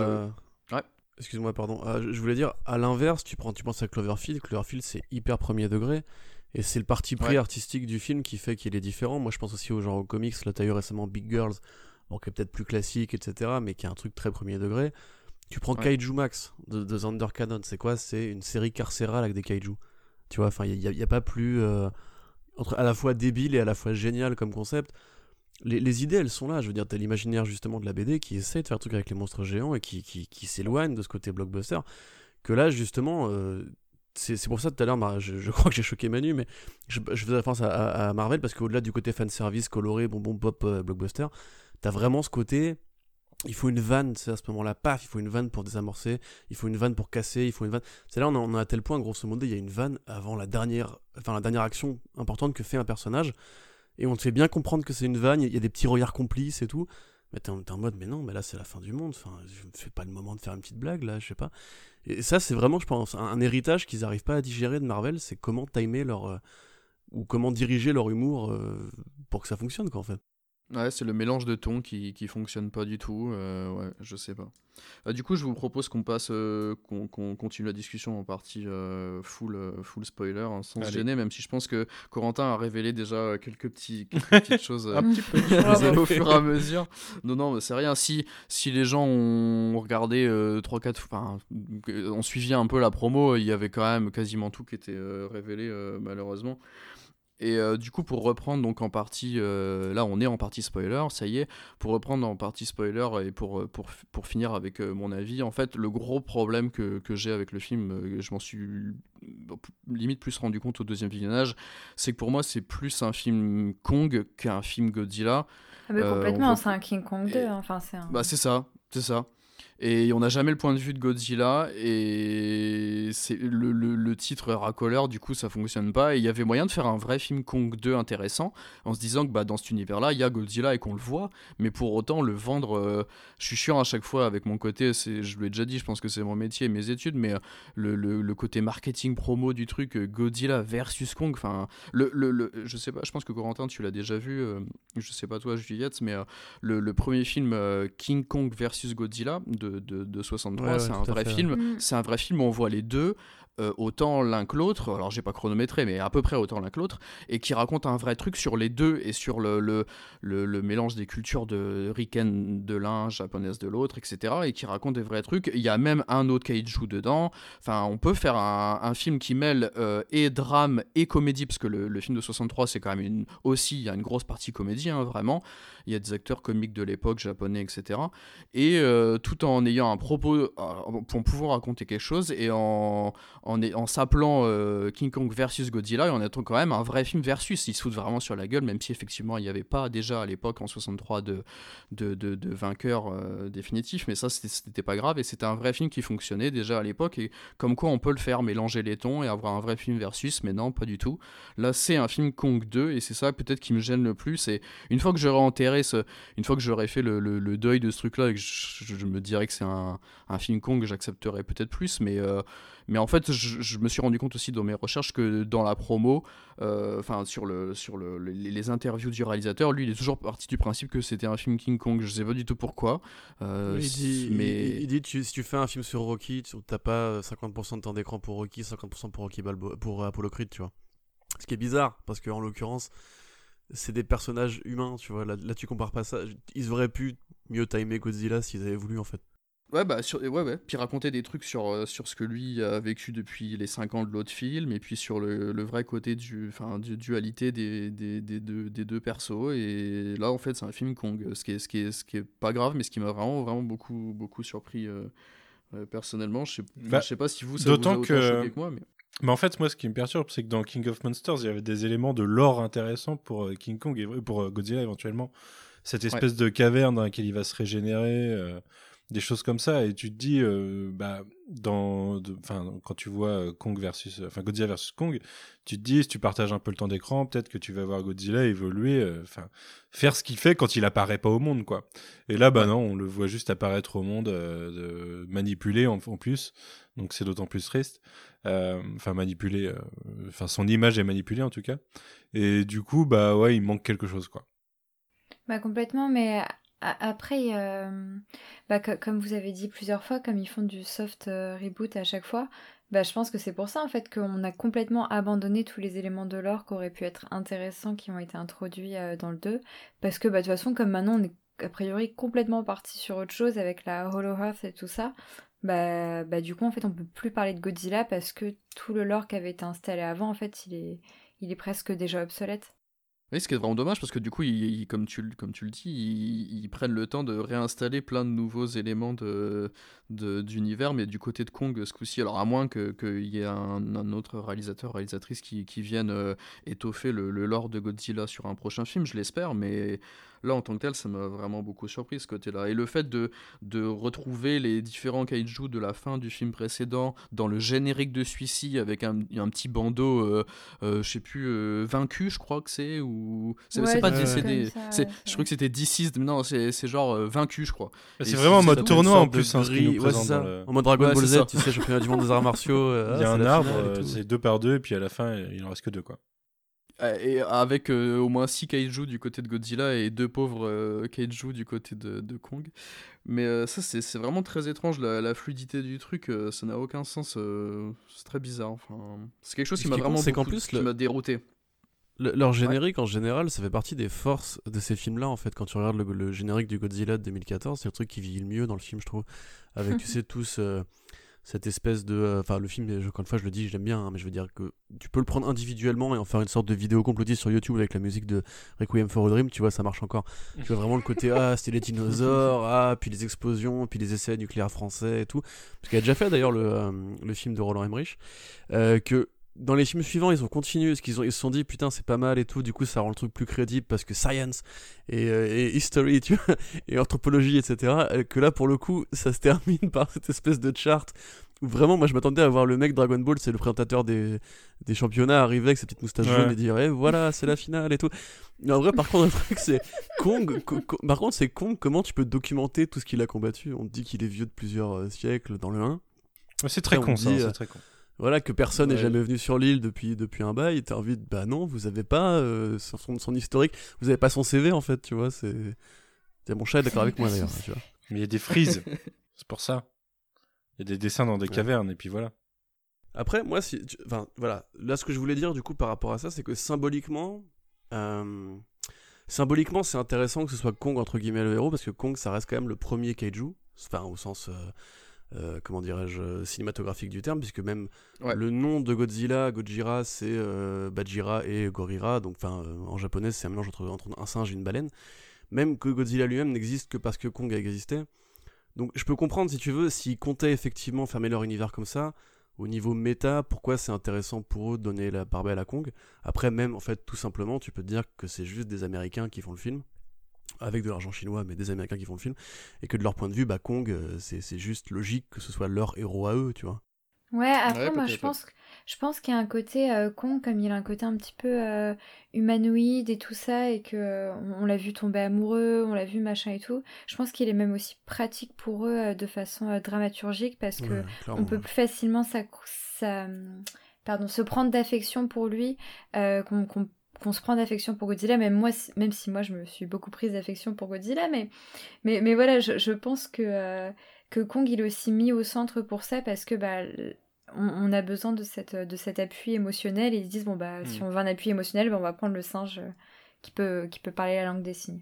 Jusqu'au ouais, voilà, jusqu'au point où ils le font communiquer carrément, quoi. À travers euh, un élément de l'or qui nous est posé là. Enfin, la petite fille, on l'a jamais vue avant, on la reverra jamais après.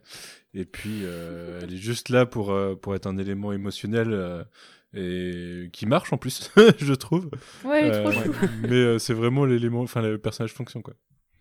Mais oui, elle est trop c'est chou. Pire que ça, c'est que Godzilla, en fait, pendant tout le film, comme il a quasiment pas de scène pour lui, c'est vraiment présenté comme le méchant. C'est-à-dire qu'il Ouais. bute euh, des civils, ce qu'il ne faisait pas euh, jusqu'ici. Il défonce carrément les porte-avions de l'armée, alors que tu, tu sais même pas trop pourquoi d'ailleurs, parce que tu peux comprendre qu'il soit attiré à, Hong Kong parce que Apex fait son truc, et que là, du coup, il se dit, bon, bah la menace est, assez grande pour que je prenne le risque de défoncer un peu tout. Que là, bon, bah il nique des, des porte-avions de l'armée, alors que jusqu'ici, il les évitait en plongeant et tout. T'as une scène qui m'a choqué où vraiment genre euh, je crois il fait tomber il fait tomber euh, Kong ou je sais plus trop quoi et il y a un gros plan sur sa gueule et il a un sourire maléfique. C'est genre vraiment Oui. t'as- un plan où on dirait qu'il sourit comme un méchant en mode genre je l'ai bien baisé. Ouais. T'as en mode genre mais Godzilla il fait pas ça? Enfin je après voilà Mm. je vais pas être le ce, ce fan obtus qui dit ouais il fait pas ça mais euh, c'est vrai quand même que Godzilla on t'a pas dit jusqu'ici qu'il avait même une personnalité un caractère c'est une sorte de dieu quoi il est espèce une espèce de de pudeur émotionnelle et je suis d'accord avec Juliette c'est vrai que le, le fait que Kong puisse parler avec les mains puisse euh, Enfin, même c'est vrai qu'il a ce rapport plus humain en fait. Voilà, c'est c'est c'est un- Bah, Godzilla, c'est plus, euh, c'est plus mon chat. tu commun, vois. Il, a, il a des expressions dans le film Godzilla. euh, ça, fait vraiment penser à mon chat en fait. Non, mais dans sa façon d'être. Et tu mets mon chat au milieu d'une ville de Lego, il fera pareil, tu vois. Il essaiera d'esquiver les figurines, mais à un moment, s'il a besoin de défoncer quelque chose, il le défoncera. Mais, euh, mais ce que je veux- ce que je voulais dire, c'est que ça aurait pu être justifié à travers le fait que euh, bah, les manipulations d'Apex, euh, peut se sentir trahi en fait par les humains et les humains transportent Kong. euh, donc euh, techniquement ils sont contre lui parce que Kong c'est l'autre alpha qui donc il est censé, je sais pas si c'est génétiquement ou parce que c'est vraiment lui à travers toute l'histoire défoncer quoi. Et du coup, il pourrait se sentir trahi et se dire bon bah fuck it, je les défonce eux, ils sont avec Kong. Mais ça nécessiterait de nous montrer son point de vue de temps en temps quoi. Essayer de nous montrer euh, l'évolution de ce qu'il a dans sa tête, même s'il peut pas communiquer. C'est faisable en plus. Et je trouve que à la rigueur, celui de Gareth Edwards réussissait à le faire quoi. Et là non, on a juste un personnage qui vient et qui tape et qui. euh, D'ailleurs, euh, cette- ce combat sur le porte-avions. euh, je, je repensais au problème d'échelle dont je parlais tout à l'heure. Mais là, euh, les deux sur le porte-avions, normalement, le porte-avions, il reste pas comme ça. hein. Déjà, il coule. Ouais, c'est aussi la même remarque que je me suis. Euh, Là, il se re- en plus, il, euh, enfin, il fait un tour euh, sur lui-même, il se remet bien après, quoi. Ah oui, mais moi, ça. Ah, et, et, bah, typiquement, la, la scène du porte-avions, c'est une scène qui m'a vraiment euh, énervé et choqué et déçu euh, lors du premier visionnage et que j'ai surkiffé au deuxième visionnage en me disant, de toute façon, euh, pff, on s'en fout, est. c'est- ça, c'est c'est- ils s'en foutent, je m'en fous, et en fait, je trouve qu'elle marche bien, elle a, elle a de la gueule, et les, les, les scènes qui, les mieux filmées du film, je me demande, enfin, je pense que c'est des scènes qui sont plus euh, mises en scène, euh, j'imagine, hein, je dis peut-être une bêtise, mais je pense que c'est des scènes qui sont davantage mises en scène par, par euh, les équipes de- d'effets spéciaux que, que Adam Wingard lui-même. c'est sûr. qui, sûr. il, il en parle lui-même, il en parle lui-même en interview d'ailleurs. Il explique, c'était pour Collider, je crois. Il explique que, que, il leur laisse. En fait, en gros, il y a une, toute une équipe de, c'était très intéressant, une équipe de- d'effets spéciaux qui lui propose différents. euh, euh, différents types de scènes en fait pour les combats euh, comme ça où il y a que des effets spéciaux et c'est en gros c'est lui qui choisit mais je pense que c'est pas vraiment lui qui me met en scène et en fait la scène du porte-avions euh, euh, mon deuxième visionnage je, la trouve super en fait alors qu'elle est elle a aucune, aucune logique, mais elle fonctionne très très bien. Elle est, elle, est, elle est turbo débile quand même, cette scène. Enfin, moi, Ah. non mais. Il y a, il y a- il y a- il y a plein de choix des personnages qui m'ont. Enfin, plein de moments qui m'ont qui m'ont trop fait marrer. Donc, déjà, quand ils envoient les bombes euh, pour désorienter Godzilla, bah, les gars, vous avez noyé Kong aussi, en fait, normalement. Mais, mais voilà. Il y a ça. Et aussi, quand ils coupent les moteurs. C'est très BVS dans euh, l'histoire. du De quoi? C'est très Superman versus, versus Doomsday dans BVS. Ouais, silence. Et donc, euh, non mais quand- aussi quand ils éteignent tous les moteurs pour pas que Godzilla les, les, les voit et que t'as genre le, le commandant super vénère contre ça. l'héroïne qui lui fait euh, ouais c'est intérêt à marcher. Et moi j'étais en mode mais pourquoi tu lui parles comme ça? T'as pas d'autre solution du con. Enfin je veux dire, on essaie de créer une, une- une- on essaie de créer une espèce de de drame un peu dans, dans ce combat qui n'a aucun sens. Chaque action, tant des humains que des monstres, n'a aucun sens. Je trouve ça tellement débile. Mais après, en même temps, c'est rigolo parce que j'avoue que quand j'ai vu le porte-avions se retourner, tout le monde allait super bien. Mm. Alexander Skarsgård ouvrir ses grands yeux comme il fait pendant tout le film. J'étais en mode bon, ok, c'est drôle. Mais pff, Et puis ils en ont vraiment rien à foutre de la mise en danger des enfants hein, dans ce film. hein. mais, euh, ça, ça m'a tué. mais tu, tu soulèves un point, euh, je me suis posé la question pendant le film, de, ça a été établi avant que... Enfin pourquoi d'un seul coup ils font plus de bruit et Godzilla est censé plus les capter? C'est Ah bah euh, c'est un T-Rex mais- ou... euh, Ouais, bah, c'est exactement ce qu'on s'est dit avec la personne avec qui j'étais. On était en mode mais attendez, mais. ah, Ça a ok, jamais été établi. Non, ça a Non, pas non, été non, établi Attends, dans attends, ce film-là. je, je crois que dans le 2, il y a un moment donné, euh, genre, je vais peut-être dire une grosse connerie, hein, mais où ils sont en immersion sous l'eau et tu vois Godzilla Ah, si. qui vient Ouais. de loin dans l'eau. Et ils disent couper les machines, nanana, Ah, mais ils les voient quand même en fait. Ça, Ah. du coup, là, euh, juste, ça le perturbe plus ça tendrait à dire que c'est de la merde, tu vois, grosso modo. Non, mais c'est pour pas si tu veux que tu, que tu, que tu mettes un, un côté agressif, tu vois, en- Ouais. en, mettant des rayonnements. Enfin là c'est pendant un combat quoi, donc le côté agressif il est là de base. Non, mais gros, Ok, je suis donc- pour rien, moi. Donc c'était ouais, c'est vraiment du bullshit, ça a été établi de nulle part vraiment quoi. Ok. Non mais attends, mais de toute façon, mais Juliette a tout dit quand elle a dit euh, les humains qui veulent avoir, un, je sais pas, une agence sur l'intrigue en mode genre il faut qu'on aide Kong, on va tirer des bombes, mais Ouais, Ah, déjà- déjà- ça, ça déjà comment vous voyez ce qui se passe sous l'eau Mm. pour commencer? Ça se trouve Kong, Kong- Kong est en train de gagner, vous en savez rien, tu vois. Mais il tire des bombes sous l'eau, mais Kong il va se les prendre aussi, il est bon. C'est Je sais pas, vous êtes con quoi. En plus, il a, il a une carapace moins épaisse. Je pense qu'a priori, la, la Kong, c'est de la bouffe pour plancton, en fait. Enfin, ça n'a aucun sens. Ouais, ouais, ouais. Mais déjà, euh, transporter Kong comme ça, enfin, moi, ça me, ça me paraît ris- risqué comme entreprise quand même de base. Ouais, j'allais en parler justement. euh, je pense que le, le côté euh, Kong enchaîné sur le cargo comme ça, c'est juste pour faire un, un parallèle euh, au film de, de 62 où il était Ouais, déjà enchaîné aussi. comme ça sur une, une barque tirée par un cargo. Mais oui, d'un seul coup, bon bah finalement on va le transporter par les airs. Je pense qu'ils auraient pu le transporter par les airs dès le début et c'est juste qu'ils avaient l'idée de la, de la mise en scène de la première bagarre Ouais. sur, les, sur les bateaux comme ça, c'est tout, je pense. Ah, D'ailleurs, pour j'avais pas sur, compris comment il était enchaîné au début. Je- C'était pas trop lisible. Je me suis rendu compte que plus tard que les chaînes qu'il avait étaient tenues par d'autres les autres bateaux autour en fait, et que du coup, euh, techniquement, euh, il, il peut difficilement bouger quoi, en théorie. Et on s'en rend compte pendant le combat, je crois. Oui, c'est ça, ouais. Après, euh, pour revenir sur ce que vous disiez tout à l'heure, euh, sur le côté euh, Godzilla qui est, qui est pas, qui est pas du tout, euh, on se met jamais à sa place, il est pas du tout incarné, il est même pas iconisé en fait. Genre la première apparition Jamais. de Godzilla, je la, je la trouve horrible, il, ça a pas de gueule, il sort de nulle part comme si, enfin bon, bref, mais et à l'inverse, je trouve que quand même que sur le point, sur le côté positif, le, le, l'empathie qu'on a, la tâche émotionnelle qu'on a pour le personnage de Kong fonctionne bien quand même. Euh, Ouais, euh, même ouais, si c'est ouais. c'est Ouais, peut-être un petit peu too much, mais franchement, ça, Je suis ça pas du tout d'accord. Ah, bon. Ah, moi je trouve que ça marche. Mais je vais, je vais être euh, un contre 3, du coup, vous me dites On- on Ouais, ouais. Désolée. Let them On fight. t'éclate. Euh, non, mais c'est en fait c'est tout bête. C'est juste moi le fait de passer par un gosse euh, pour iconiser ou rendre un personnage sympathique, je trouve que c'est un stéréotype qui est rincé depuis Spielberg. Là, en l'occurrence, vraiment, c'est mon ami Joe, euh, le gorille géant. C'est c'est trop facile entre guillemets. Tu vois, c'est trop facile de juste dire regardez, il y a un gamin qui le trouve sympa parce, parce qu'en vrai, il a de relation avec personne d'autre dans le film. Il y, a, il y a vraiment que ça passe que tout passe que par là. Tu Ouais, vois ouais. qu'il y a la nana, euh, la scientifique, la grosso modo, qui tient, qui tient à lui et en fait, tu vois que les humains, grosso modo, tiennent à lui. Mais on, tu sais pas pourquoi. Parce qu'encore une fois, c'est un soft reboot d'univers. Là, on t'explique qu'il a été capturé, euh, que voilà, ils ont peur pour lui, limite que Godzilla vienne lui casser la gueule. Du coup, limite, je trouve ça le bolos, en fait. Pour moi, Kong, vraiment, dans le film, il est, fatigué à un moment donné, il, a du mal à, à crapahuter.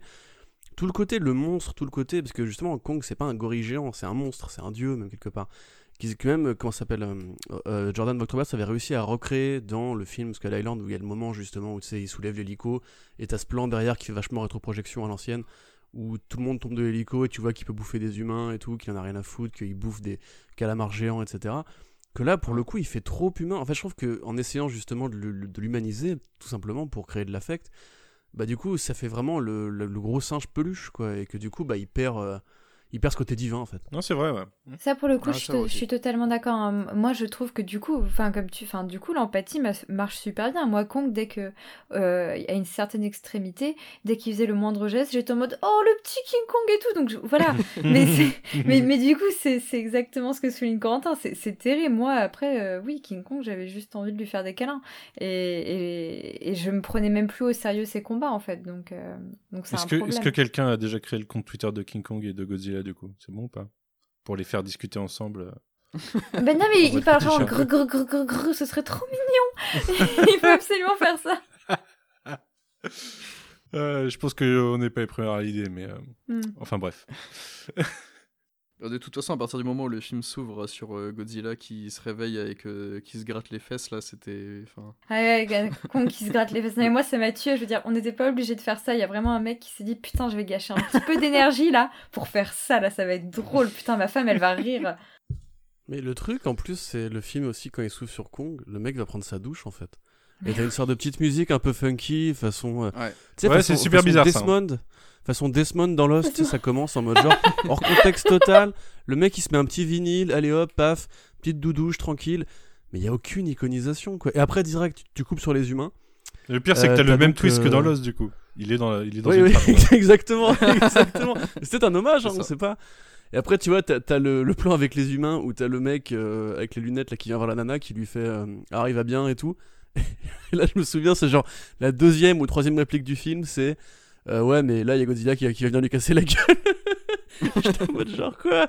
Mais ça fait 5 minutes de film. Enfin, et après, le mec il insiste en mode genre euh, Ouais, mais enfin, il va bien et tout. Et la meuf lui répond euh, Leur rivalité est inscrite dans la mythologie. Oui. C'est quoi ce build-up pourri? On sait qu'ils vont se battre, on a vu le titre du film en fait. Tu peux tranquillement m'instaurer un petit peu ce qui se passe dans sa vie en ce moment, tu vois. Et directement, directement, moi j'étais en mode genre, ils, ils, savent pas comment ils vont justifier la bataille en fait. Et c'est ah pour ça qu'on voit beaucoup moins Godzilla. C'est qu'en fait, justement, si, entre guillemets, comme tu dis, s'ils se parlaient, tu vois, s'ils allaient boire un, petit café, fumer un petit peu ensemble, tu vois, je pense qu'ils pourraient mettre des choses, à plat et tout. Mais là, c'est juste, bah non, mais il faut, les mecs, ils sont payés pour leur place dessinée en fait. Donc, euh, ça, me rappelle encore un autre film, ça. si je parlais, il y aurait pas de Il faut qu'on y vienne. non Ah si, on va y venir. Mais, mais du coup, c'est pour ça que je trouve ça vraiment dommage de ne pas avoir euh, enchaîné directement avec le film précédent, parce que tu avais toute, le, toute la place pour euh, dire, bon, bah, à la fin de Godzilla 2, euh, du coup, voyant que, que, Godzilla a une petite armée de 4-5 kaiju, là... Mais, mais qu'est-ce que tu veux donner comme chance à Kong dans ce cas-là? Bah, j'en sais rien, mais c'était le moment où jamais, euh, en, termes de, vraiment de, d'écriture, je pense que c'était le moment propice pour, pour euh, parler de, de, du Predator alpha, machin, de il faut qu'il en reste qu'un seul et tout, plutôt que de dire bah pendant 5 ans on l'a protégé, euh, puis là finalement son dôme ça lui ça lui convient plus, machin, les conneries là, et ben je pense qu'il y avait moyen de faire un truc plus fluide euh, et moins taraviscoté comme ça, là, que plutôt que de dire que ça se passe 5 ans après. Ou alors il fallait peut-être caser ça 50 euh, ans plus tard et on, aurait moins été choqué de tous les délires euh, futuristes du film. Je sais pas. Mais bah écoute, je vais, je vais me permettre de faire le, le script doctor en direct et peut-être que je fais de la merde, mais un truc qui aurait été assez euh, cohérent en fait après King of Monsters, ça aurait été de reprendre un peu plus tard. Et comme ils exploitent la, la théorie de la Terre creuse, euh, on, peut le on peut le placer maintenant qu'on est en partie spoiler. Euh, Imaginez que Kong et les, que Godzilla et les monstres soient partis au centre de la Terre et que le reste de la Terre en ait besoin et qu'ils utilisent Kong pour les traquer quoi. Et du coup il y a la même traque de Kong vers vers ah, le, centre de la Terre. Ça aurait pu être euh, assez organique et du coup les amener sur un terrain où ils peuvent se battre et, euh, et, euh, et, devenir copains à la fin quand même, mais en mettant tous les monstres au passage. Mais là, là c'est hyper artificiel en fait. T'as même un truc en fait, puisque moi je les ai assez bien en tête tous les films du coup. Dans, dans, dans, Skull Island, en fait, t'as un build-up du fait que Kong aime pas trop les reptiles parce que justement, lui, en fait, c'est le fiston d'autres singes géants qui ont été butés par les reptiles qui viennent justement de la terre d'en dessous. Et du coup, tu pourrais te dire, ouais, bah, je sais pas, réflexe naturel, il voit un reptile, euh, il se trouve que c'est le padré. Et tu vois, en, vrai, même Kong, il a tué ma maman. le roi de son. C'est Civil War. ça Tout est Marvel, tout est Marvel Studio. On est bloqué dans les films de 2016.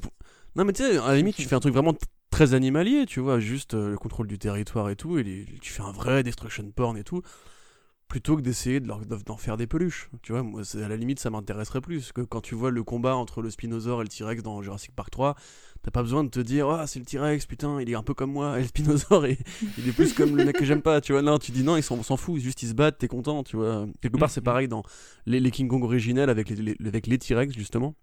Dans le premier film, comme dans celui de Peter Jackson, c'est juste cool de voir des grosses bêtes qui se tapent sur la gueule. T'as pas besoin de créer un caractère spécifique, tu vois, à chaque créature. Ouais. Voilà, c'est tout. Mais du coup, attends, vas-y, je, profite d'avoir la parole pour, euh, pour monopoliser à fond. Euh, je voulais juste revenir sur ce truc-là, du truc de la Terre creuse. Et ça, je pense que c'est peut-être un accident de bonne idée. Parce que en fait, il y, euh, y, a deux écrivains qui sont super importants dans l'apparition de King Kong, qui sont bon, Edgar Rice Burroughs et, et Arthur Conan Doyle. Donc l'un qui a écrit Le Monde Perdu, qui a inspiré un petit peu cette espèce de mode des romans d'îlots monstres, de dinosaures et tout, le genre, bah, le côté Skull Island, en fait, le côté, il y, a une île, il y a un endroit où tu peux euh, trouver des dinosaures, etc. Bien sûr, tout ça parle de, Jules Verne aussi, hein, évidemment. Et Edgar Rice Burroughs, qui justement a fait un cycle sur la Terre creuse. En fait, quand, du coup, quand tu vois un petit peu la représentation de, de la Terre dans, euh, dans euh, Godzilla vs. Kong, c'est vraiment, en fait, comme dans ce cycle-là que lui, il imaginait les choses. Et je me dis qu'à la limite, effectivement, partir là-dessus, vu que c'est en fait cette espèce de curiosité pour le côté un peu exotique du Savage Land où il reste un endroit où il y a des grosses bêtes et tout, qui a en mhm. fait inspiré après le premier film euh, adapté du Monde Perdu en 1925 qui précède un tout petit peu celui de King Kong sur lequel le mec qui a fait les effets spéciaux après a fait les effets, spéciaux de King Kong. Je me dis, tu vois peut-être que méta, au niveau méta, il cherche si tu veux à boucler une sorte de boucle. En mode genre, on va revenir au premier imaginaire qui a conduit, à, qui a conduit l'homme à imaginer ces monstres géants qui a conduit l'homme à imaginer ce sens de l'aventure et tout. le problème, c'est que du coup, c'est mal branlé parce que c'est juste un expédient pour, euh, pour mhm. trouver l'origine de Kong, grosso modo. Mais ça, tu vois, je me suis dit en voyant le film, ah ouais, pas con, etc. Limite, il y aurait moyen d'en faire une saga ou un, un truc plus réfléchi, etc. Ouais, c'est vrai. J'ai pas pensé, Ouais. enfin, j'ai pas réfléchi à d'où ils avaient sorti l'idée. Euh, je trouvais cool qu'ils aient Mhm. utilisé l'idée en fait, mais j'ai pas réfléchi à- aux origines de trucs. Mais peut-être que t'as raison. Ouais. Ah bah c'est cool parce que je voulais faire un petit point euh, Hollow Earth et t'as tout dit donc euh, parfait. Eh ben, ça me fait plaisir. Et, euh, parce que plaisir. visuellement, vi- visuellement c'est une bonne surprise quand même, je trouve. ce- Je, je savais pas du tout à quoi m'attendre une fois qu'il qu'il- qu'il sortait du tunnel. Euh, Bon, le, le voyage pour y aller, je trouve ça ridicule au possible. c'est- c'est porte l'enfer. Voilà. Et puis Ah ouais, le- c'est du coup, nul, euh, le personnage de comment elle s'appelle, Elisa Gonzalez, du coup, Ouais. Ouais. Catastrophique. Ah bah ça. euh. L'horreur. Mais, mais une fois qu'ils Mais sont le fait qu'il y ait dedans- l'enfant qui y va aussi, putain. c'est Ah pas oui, mais ce que je disais tout à l'heure, hein. Ah, les pauvres enfants. Non, puis attends, mais le fait que quand il va, il faut passer par la porte des étoiles, faire euh, deux fois la vitesse du son, ou je sais pas quoi. Mais quand Godzilla il veut y aller, juste il crache par terre. Et, et hop, Mais t'as un oui. tuyau. Et tu peux. Non, mais le pire, c'est qu'ils ont besoin de suivre Kong, alors qu'au final, ils ont une map de tous les tunnels, j'ai l'impression. Et, Oui, et qu'au- et- oui. et qu'en plus, Kong, il se pète la gueule. Donc, il connaissait même pas le chemin, ce con. Bah ouais. Enfin, je veux dire... Ah, c'est qu'il est vrai, attiré, Kong- ça c'est normal. Enfin, il le connaissait pas, ça. mais, euh, mais au final, Kong, le il est chemin. sur ils Terre en fait, normalement. Enfin, Comment il est euh, à la surface, normalement, Kong en vrai. Ouais, mais ses origines, c'est génétique, tout ça, c'est c'est magique. Ah oui, pardon, c'est génétique. mais euh, c'est la, la magie, magie génétique. Mais euh, toujours est-il que même sans ça, euh, il y a déjà des mecs qui ont tenté l'expédition, ils savent juste qu'il y a un problème gravitationnel, mais le chemin, ils le Ouais. connaissent, quoi. Enfin, Ouais. quel est le délire? Ouais, vrai qu'ils sais se sont fait péter la gueule, mais ouais, je suis. Oh là là. Je Oui, j'ai l'intro, pas compris, quoi. ouais. Ils ont, ils ont la map. ce moment où, euh, Ils où ont la t'as le méchant qui va voir euh, Skarsgård et qui lui fait euh, Ah, j'aime bien ta théorie sur la Terre creuse. Et frérot, c'est pas une théorie, enfin, ça fait depuis le, premier film qu'on t'explique que les, les Oui, bestioles sont sous la croûte terrestre, ouais, c'est pas une théorie. Et il dit Ouais, mais les, bou- les bouquins ils sont mal vendus, j'ai encore 30 caisses d'invendus chez moi. Fait frérot, t'as juste découvert l'origine des bestioles, enfin, d'où t'es pas connu, d'où t'es pas à la télé et tout. Ouais, c'est ça.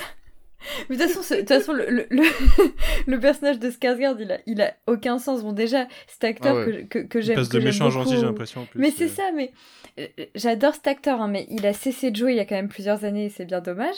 Euh, Et il est juste là à ouvrir ses grands yeux, puis toutes ses décisions de vie n'ont pas de sens. Genre en mode, tu vois là où ton frère s'est bien fait massacrer, ça te dit d'y aller avec les vaisseaux qu'on n'a jamais testés et tout, et lui il est chaud, il se rase la barbe et c'est bon, tu vois. Enfin, c'est- Et en plus, on prend la petite fille. et en plus, on... ah non mais quand je la vois, quand je l'ai vu s'attacher dans le vaisseau, j'étais en mode mais putain, mais qu'est-ce qu'ils font? Terrible.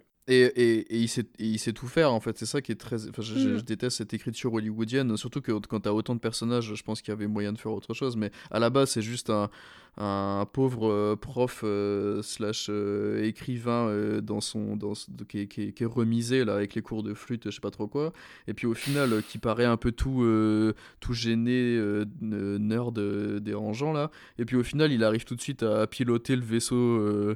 Il arrive à piloter le Ah, vaisseau, oui, à, prendre des, dé- à, incroyable, prendre ça des aussi. déci- à prendre des décisions militaires, à attaquer la chauve-souris. Enfin, c'est n'importe quoi. Il sait tout faire, alors que au début du film, on voit bien que c'est pas. Enfin, comme je disais tout à l'heure, En, en fait, c'est Tarzan. Si vous avez suivi la carrière de Skarsgård, il, il connaît Oui, les singes. Tarzan, tu vois, ouais. Un petit peu. c'est vrai Son ça. frère est un singe et tout. Il était bien dans Big Little Lies, j'aimais bien en connard. Mais, euh, Mais non, mais moi non, mais True Blood, True Blood, il est extraordinaire True Ouais, Blood. mais c'est il y a plus longtemps, mais récemment, Big Little je, trouvais, je trouvais qu'il faisait boulot, quoi. Il était, il était plutôt bon. Vrai Pareil. fils de pute, mais il était bon. Mais euh, d'ailleurs, euh, c'est pareil, quand Apex vient le chercher, euh, en lui, pour, euh, pour qu'il parle de sa théorie et où il expose les problèmes gravitationnels au moment du passage, derrière Apex, ils sortent, ils sortent leur moteur Eve, là.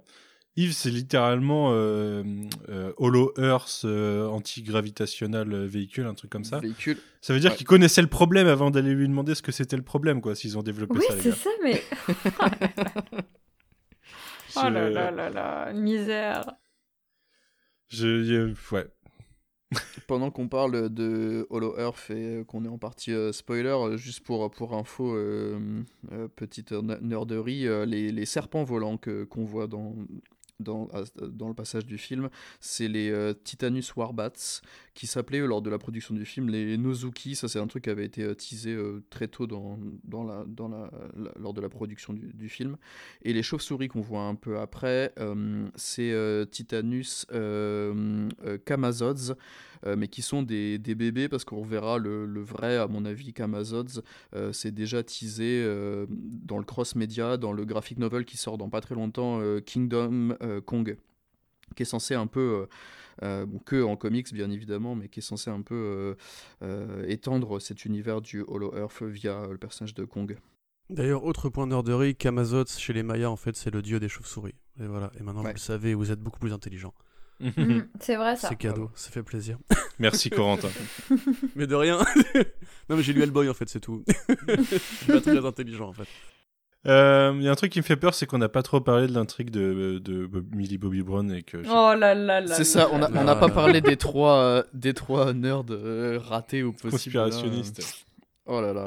mais c'est incroyable. Ces personnages, moi, ils me fascinent parce qu'ils ne servent à rien. J'ai rarement vu ça. Ils, servent à rien du début à la fin. Et d'ailleurs, surtout à la fin où on compte sur eux à fond pour pirater le truc et tout, puis ils n'y arrivent pas en fait. Donc Ah ils non, servent à rien. ça- Puis Le après... café renversé sur l'ordi. Voilà, le... Ah, ça, ça m'a tué. J'étais là, gros, ouais, c'est de l'agneau. À la rigueur, le truc qui m'a fait marrer, c'est le mec qui essaye de pirater l'ordinateur et qui n'y arrive pas. Et limite, ça étonne tout le monde qui n'y arrive pas, alors que bah, c'est enfin, c'est normal quoi. qu'il arrive pas. Bah. Et du coup, il lâche le café. cool. Non, c'est de l'agneau. Ah oui, c'est vrai. ouais. C'est l'agneau de. C'est le. Mais enfin, en fait, ils, ils ont un rôle à jouer. Leur rôle à jouer, c'est de révéler le plan du méchant et d'avoir Ouais, des plans de coupe ça. pour pas qu'on passe trop de temps avec Kong. Mais c'est Ouais, ça. Parce que le plan du méchant, il se serait révélé au final sans eux, quoi. Sans eux. ouais. Ouais, non, mais attends, mais la, la réflexion qu'il y a à un moment donné sur euh, la tap water, là, le, euh, l'eau du robinet. Oui. Oui. Genre, hey, Ah il y a du oui. fluor dedans. En plus, c'est une, c'est une vraie théorie du complot hein, qui est super répandue. Mhm. Euh, où le mec il t'explique que c'est bien d'être complotiste en 2021. Non, mais ce personnage, enfin, toi aussi, t'es au intrigue, euh, courant pour euh, Michelle Obama et tout, et le complot des pédophiles là, hein Hmm, C'est pas con, toi. Ouais, quand je parlais de Transformers tout à l'heure, c'est en plus ça recoupe pas mal le premier Transformers avec euh, ce pareil euh, cette espèce de théoricien pirate euh, du complot. Euh, même personnage quoi, encore encore pire du coup ici parce que euh, il est poussé jusqu'au bout de- du ridicule de l'extrême. Le mec comment il enfin comment il peut être à son 50e podcast euh, sans modifier sa voix en parlant strictement de ce que fait son entreprise? Personne l'a grillé depuis. Très bien, admettons. Admettons, mais derrière le personnage de Millie Bobby Brown l'écoute religieusement, genre c'est un mec hyper sensé. Il donne pas le sentiment d'être hyper sensé.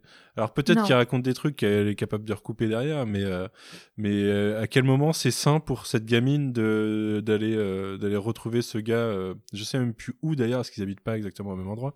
Les, vo- les Mais- voyages dans ce film, enfin les voyages, euh, enfin géographiquement les déplacements, c'est Bah, déjà, je trouvais que depuis Godzilla, les déplacements dans, dans cette franchise, c'était n'importe quoi, mais là, ça atteint des nouveaux sommets. Euh, ils ont d'ailleurs, ils repassent par la Terre creuse. euh, c'est pas, c'est pas les mêmes tuyaux, mais ils nous, ils nous sortent l'hyperloop de d'Elon Musk, quoi. Mais euh, ouais, techniquement, toute cette intrigue, elle ne sert qu'à nous montrer, à nous teaser ce qui va se passer après. Mais eux, ils servent strictement à rien à part ça, quoi. À part gagner 5 secondes à un moment dans un combat. Mais après, tu, tu Ouais. disais, euh, si tu te demandais si c'était sain pour cette gamine d'écouter ce gars, mais de toute façon, cette gamine, a priori, il n'y a rien qui est sain autour de sa vie, parce que Ah non. entre, entre, entre son père qui se barre à Hong Kong alors qu'elle, elle lui a pas répondu depuis des heures, lui s'en bat les couilles, les affaires sont les affaires.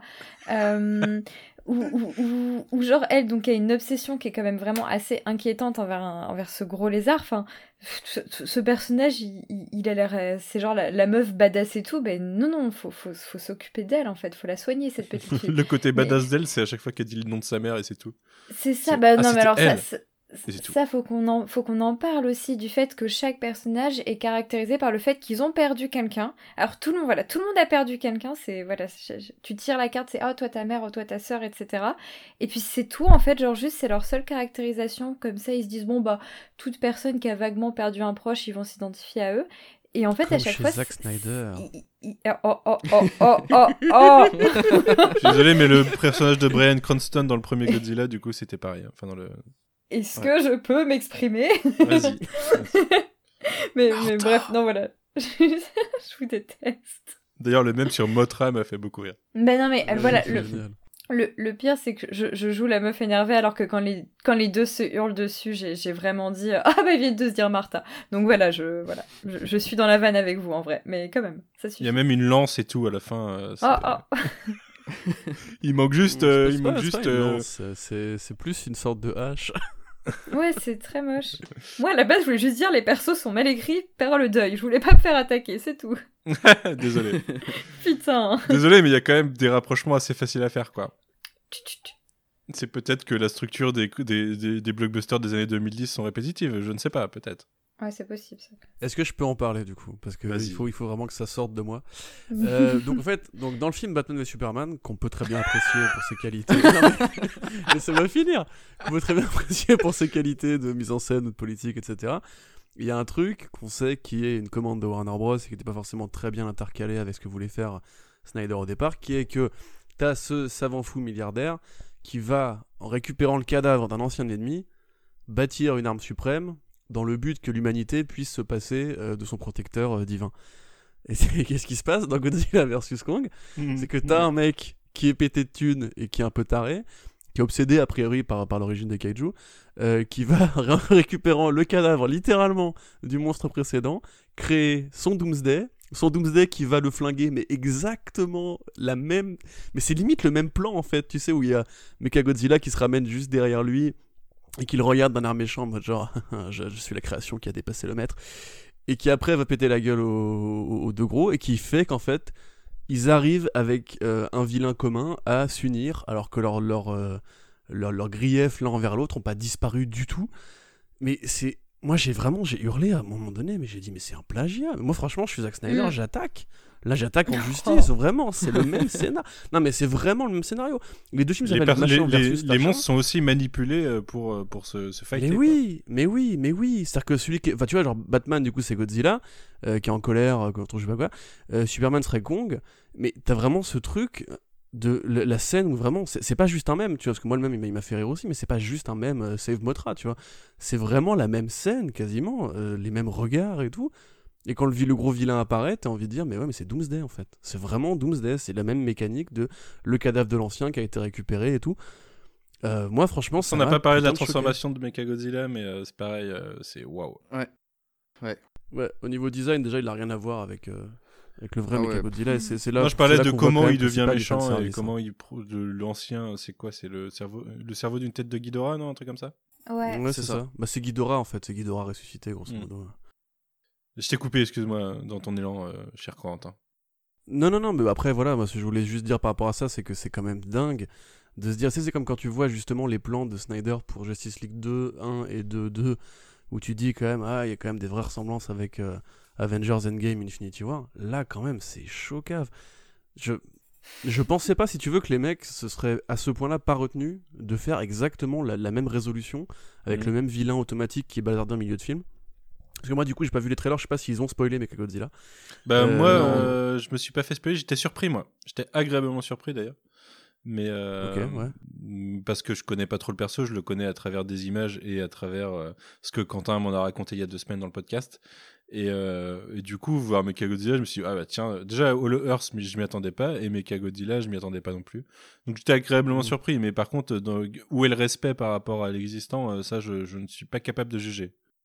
Ah bah non, mais là ça a pas grand chose à voir. hein. Vraiment, c'est pas du tout le même personnage. hein. Euh, déjà, il a rien à voir avec Ghidorah, c'est plus basé sur un squelette d'un ancien Godzilla et tout. Il Ouais. tire des lasers avec les yeux, pas avec la bouche. Il a pas du tout ce design là, mais vraiment pas du tout, du tout ce design là. Euh, là en plus, c'était l'allégorie, c'est le rouge et le Godzilla c'est le bleu, tu vois, genre bien, les Oui, oui, tu oui, vois. oui. À, à la Star Wars, tu vois, les gentils c'est bleu, les méchants c'est rouge. Je suis pas un débile non plus quoi. Mais non, non, vraiment, moi, ça m'a, ça m'a super énervé parce que justement, j'ai, euh, j'ai naïvement cru à la promesse de, de Wingard qui disait il y aura un, un gagnant définitif. Je m'attendais à ce que ce soit Kong, forcément, puisque tu le vois quasiment pendant tout le film. Et à la fin, t'as vraiment, mais vraiment, comme tu dis, mais pareil, euh, l'arme avec une sorte de boue en cristal qui, qui, qui vibre, enfin Ah, qui, brille, pardon. Mais c'est, c'est putain de BVS avec des monstres géants là, et c'est le même studio qui produit ça à quelques années d'intervalle. C'est, c'est dingue, non? Je sais pas, il y, a- y a que moi que ça choque. Non, non, Ah non, non, non, mais pas je du trouve tout. ça. Non, et puis ouais, c'est. bah, je, euh, je, je me dis qu'en plus, euh, ouais, il y avait cette promesse que moi aussi j'avais entendu qu'il y a un vrai gagnant à la fin. euh, une promesse d'un vrai combat, quoi. Euh, que du point de vue public, tu te dis c'est deux gentils, ils vont être obligés de s'entretuer. Et au final, non, ils nous font la classique. Et j'ai pas ressenti ça depuis la fin de euh, Jurassic World où euh, le T-Rex et le Raptor s'allient, tu vois.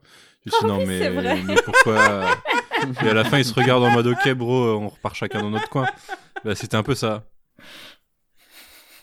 Surtout que à- arrivé à la moitié du film, euh, je me suis vraiment dit que naïvement, euh, je me suis dit que vu la promesse et vu ce qu'ils ont plus rien, qu'ils ont plus rien à nous proposer autour de, du, du lore euh, et du personnage de Godzilla, et, vu comment on a encensé euh, Kong et qu'on se mettait que de son point de vue à lui, je me suis dit ouais, bah ce coup-là, ils ont pris le parti pris de se dire bah tant pis, on va tuer ce Godzilla là et on va finir avec une, euh, une avec une fin comme ça où Kong va vraiment le, le Mhm. tuer, ce sera lui le le- l'alpha euh, final et en fait non non c'est et, d'ailleurs euh, euh, ça, finit comme ça on part chacun de notre côté. Et d'ailleurs le truc euh, totalement fou que, que j'ai découvert tout à l'heure pareil je crois que c'était sur la, même interview de, de Collider il me semble c'est que le type de- demande à, Wingard s'il y avait une post-credits de prévu. Et Wingard lui dit ouais ouais normalement en fait le regard final et le fait que chacun parte de son côté euh, ça devait être en post-credits. En gros, le film devait se finir là où les héros, euh, enfin tous tous les, hu- les humains sont contents, ouais, ils ont, ils ont vaincu le Mechagodzilla, et le film devait se finir là, et en post-credits, on, devait- on devait avoir le regard plus Godzilla qui s'en va, plus Kong qui, qui retourne dans le Hollow Earth. Mais quel est encore pire, je trouve. hein. Quel est bah, alors, et, ça fi- et finalement, ils ont, ils ont mis ça à la fin du film, et pas en post-credits, mais c'était conçu comme étant euh, ce truc en post-credits. Ça aurait été horrible, franchement. Enfin, pas que ce soit là, c'est, ça, reste, euh, ça reste con, mais en fait, Oui, même la façon. Ça reste limite, ouais. Même la façon dont, dont, euh, Wingard le, le vend là en interview, c'est qu'en gros, euh, il explique clairement que euh, eux, ils en sont à un point où ils savent pas s'ils vont faire de suite parce que le, bon, il le dit pas comme ça, mais tu sais que le précédent n'a pas n'a pas assez bien marché et que du coup ils savent pas où ils en sont et que en gros si celui-là marche, ils en feront d'autres, mais on verra si on fait plus du Kong ou plus du Godzilla.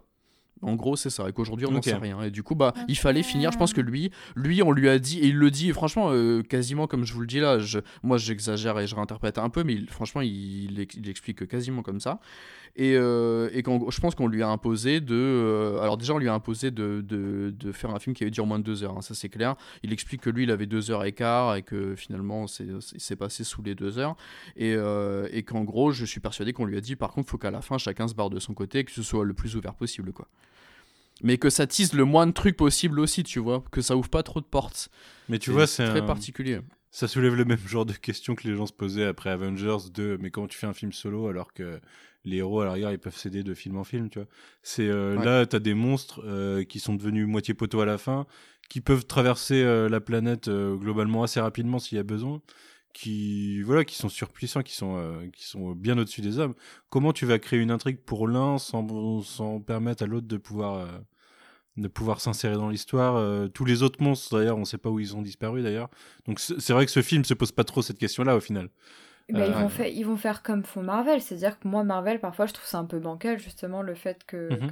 que- y ait des films solo. Bah, là, je pense qu'ils vont se baser sur le, sur le même principe, en mode, bon, bah, on trouve ça bancal, mais après, bon, on l'accepte, et voilà. hein. Ouais. Ils se prendront pas plus la tête que ça, je pense. Hmm. Moi, je suis même pas s'il y aura des suites, en vrai. euh. Ouais, je suis pas sûr non plus. hein. Ah, bah, ouais, ça Ah, si ça marche, si, si ça marche, si, je pense, à mon avis. euh, Mais est-ce qu'il y aurait pas un intérêt juste à faire, je sais pas, une franchise Gamera ou, ou aller prendre, je sais pas, tu sais, ce que- des, des, des films de, de, comment, de Super Sentai à la limite, tu vois, plutôt parce Ouais. que quelque part là, quand même, enfin, ça se voit que c'est en vase clos. Tu peux, pas- il faut, ils refont sûrement un film Kong parce que le cinéma peut pas exister sans qu'il y ait un reboot de Kong tous les 20 ans.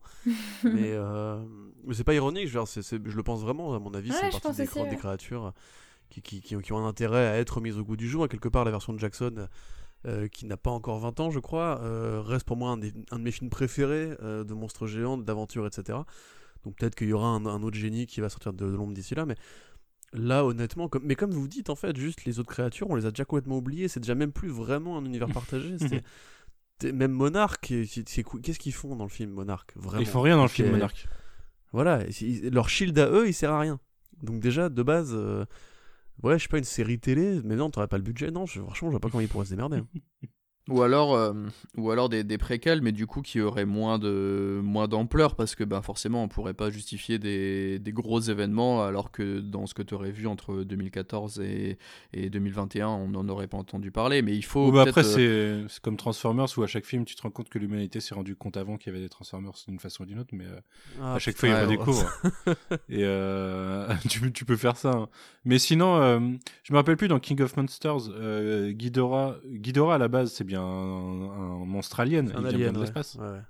Ouais. il n'y a, pas, il y a pas d'autres monstres que tu pourrais faire venir et ah, puis être une menace extérieure. Si, si. Ah, t'as carrément des civilisations aliens, hein, si tu vas par là. Ouais.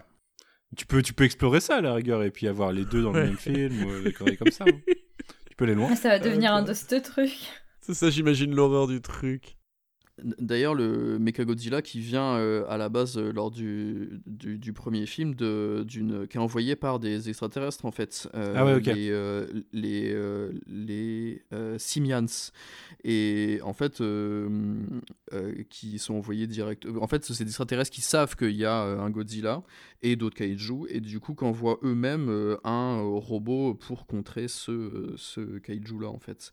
Et vu que y a, j'ai revu King of Monsters il y a pas longtemps, et il y a plusieurs, plusieurs le, bon, c'est que quelques lignes de dialogue, mais il y a plusieurs lignes de dialogue qui appuient sur le fait que c'est euh, Alien.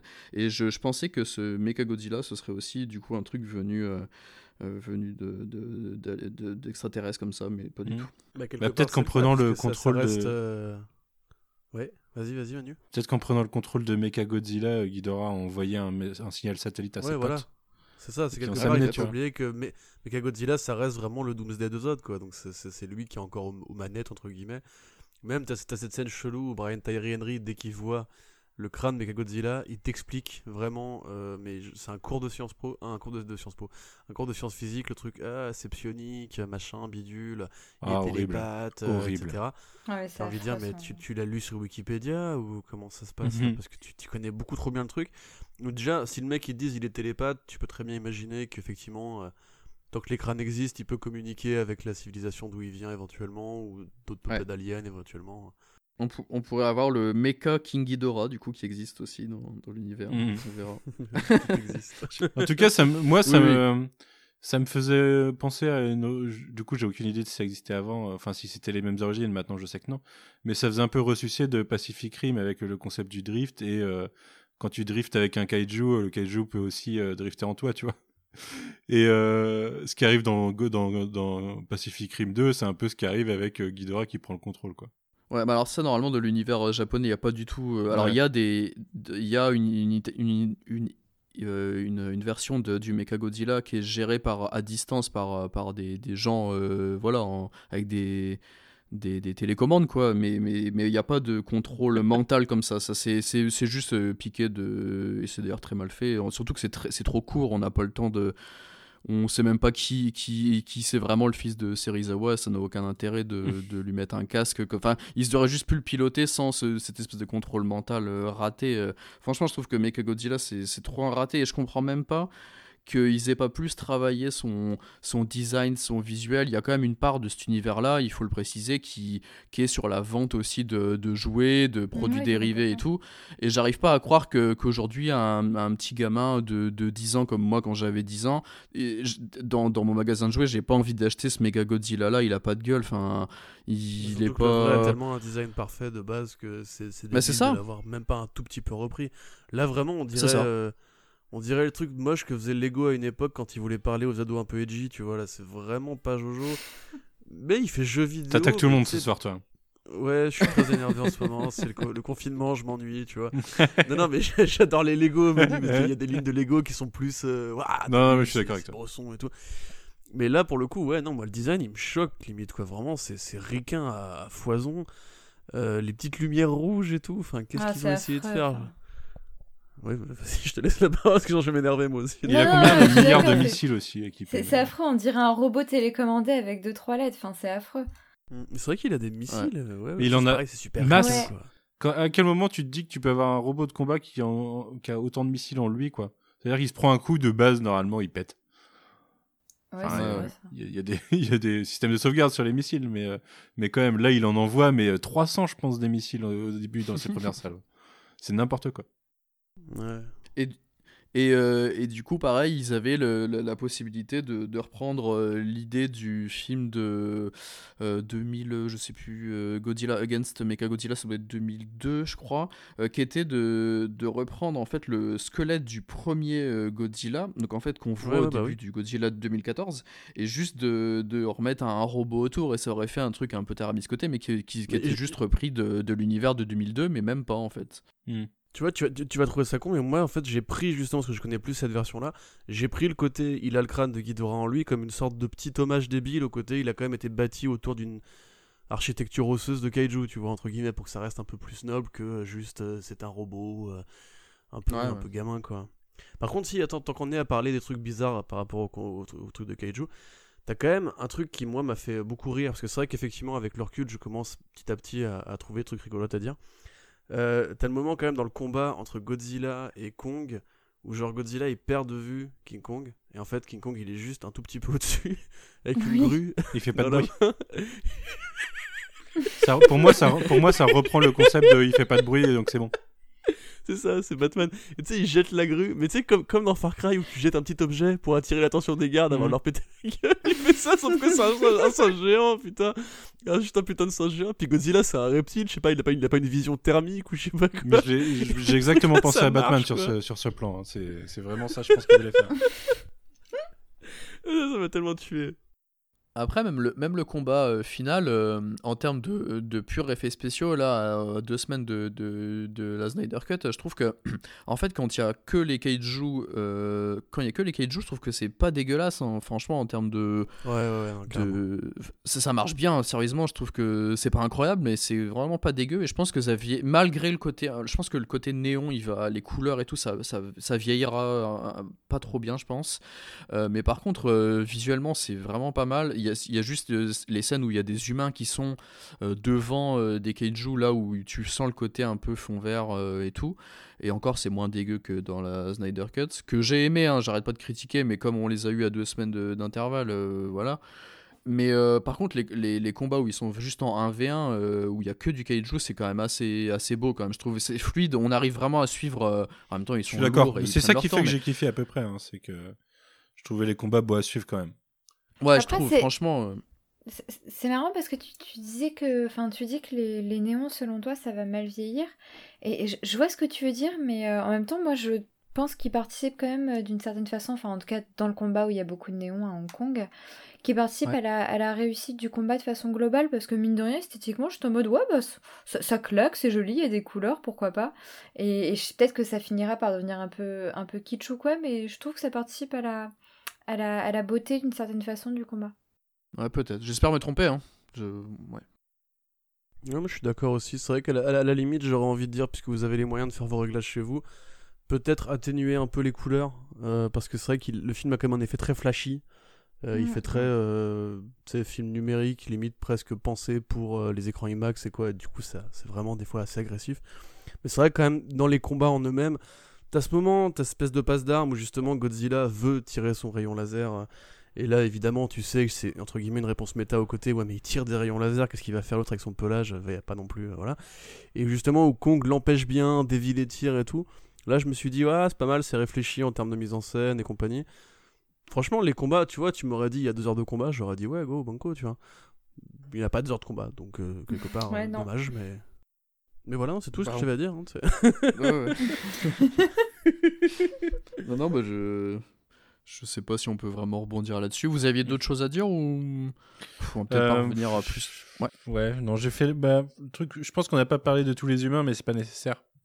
Non, c'est ce que je voulais dire. on l'a dit, c'est des personnages fonction la plupart du temps et c'est catastrophique dans la direction.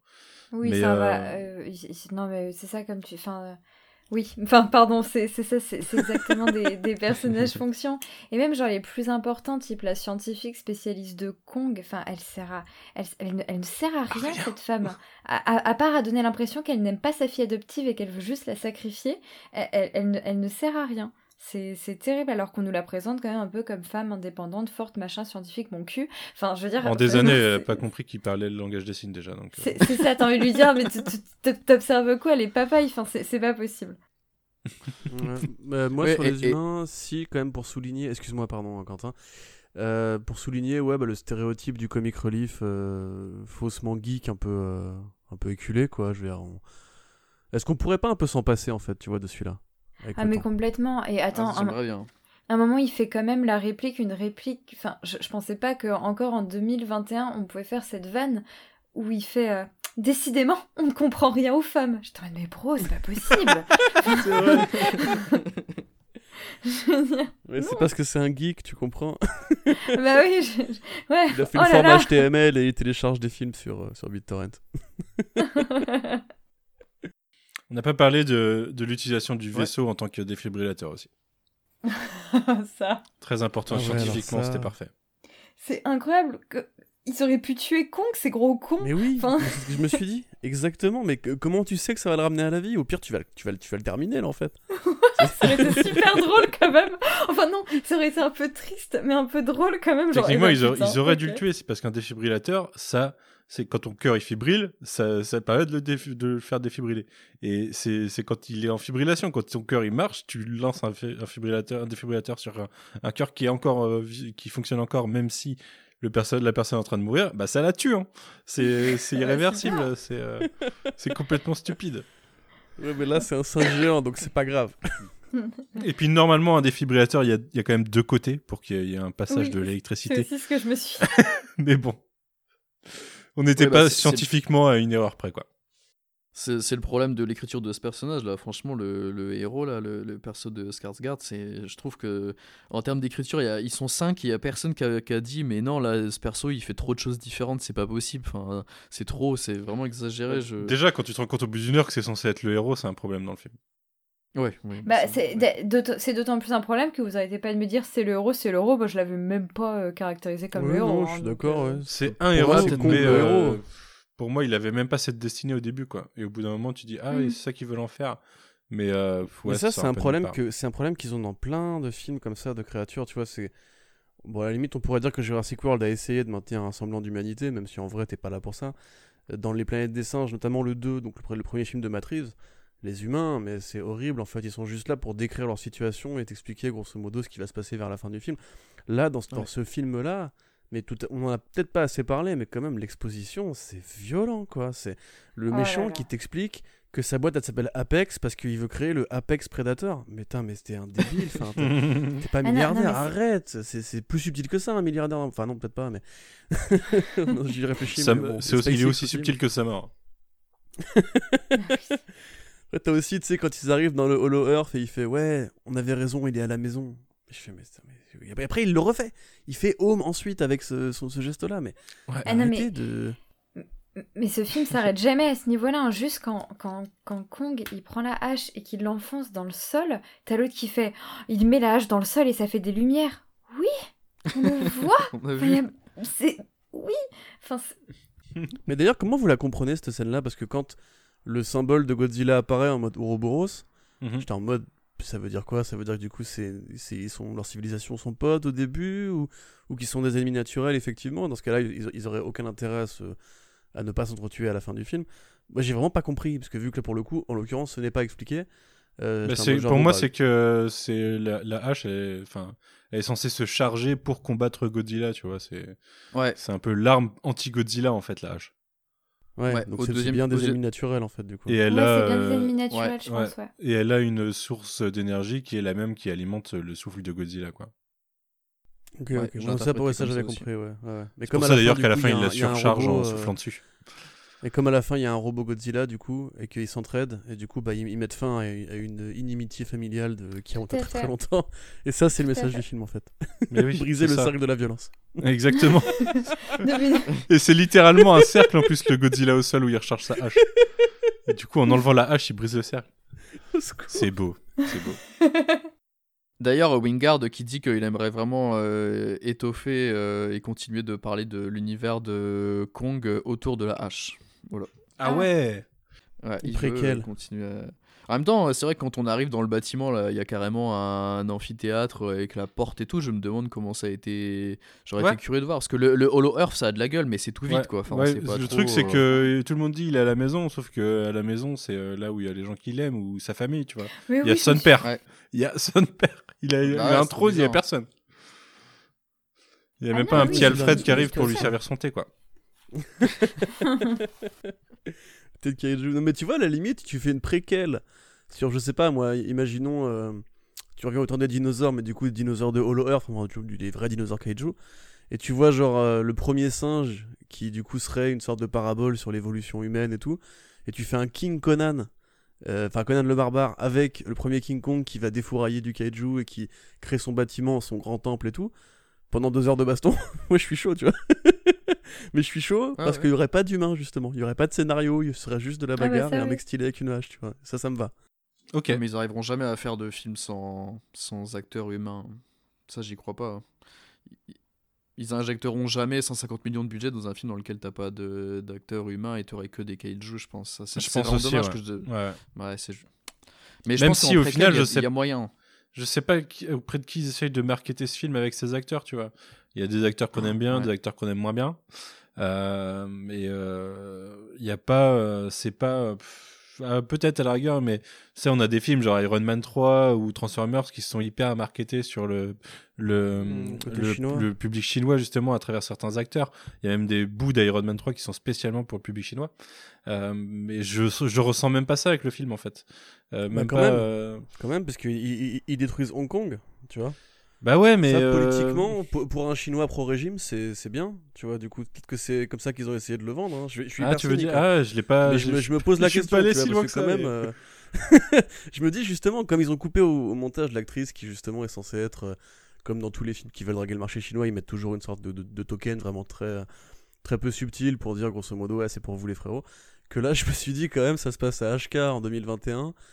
Euh, eh, il, il bousille quand même bien la ville. Après, elle a un gros trou au milieu et tout. Je sais pas si c'est peut-être un peu mal placé, mais Hmm. moi, je me suis vraiment posé la question, hein, en mode genre symboliquement, qu'est-ce que ça veut dire? Parce que c'est quand même des Chinois qui produisent le film. Donc euh, peut-être qu'il y a un truc politique, je sais pas. Il faudrait, faudrait suivre comment le film sera reçu euh, en Chine. Ouais, peut-être, ouais. Ouais.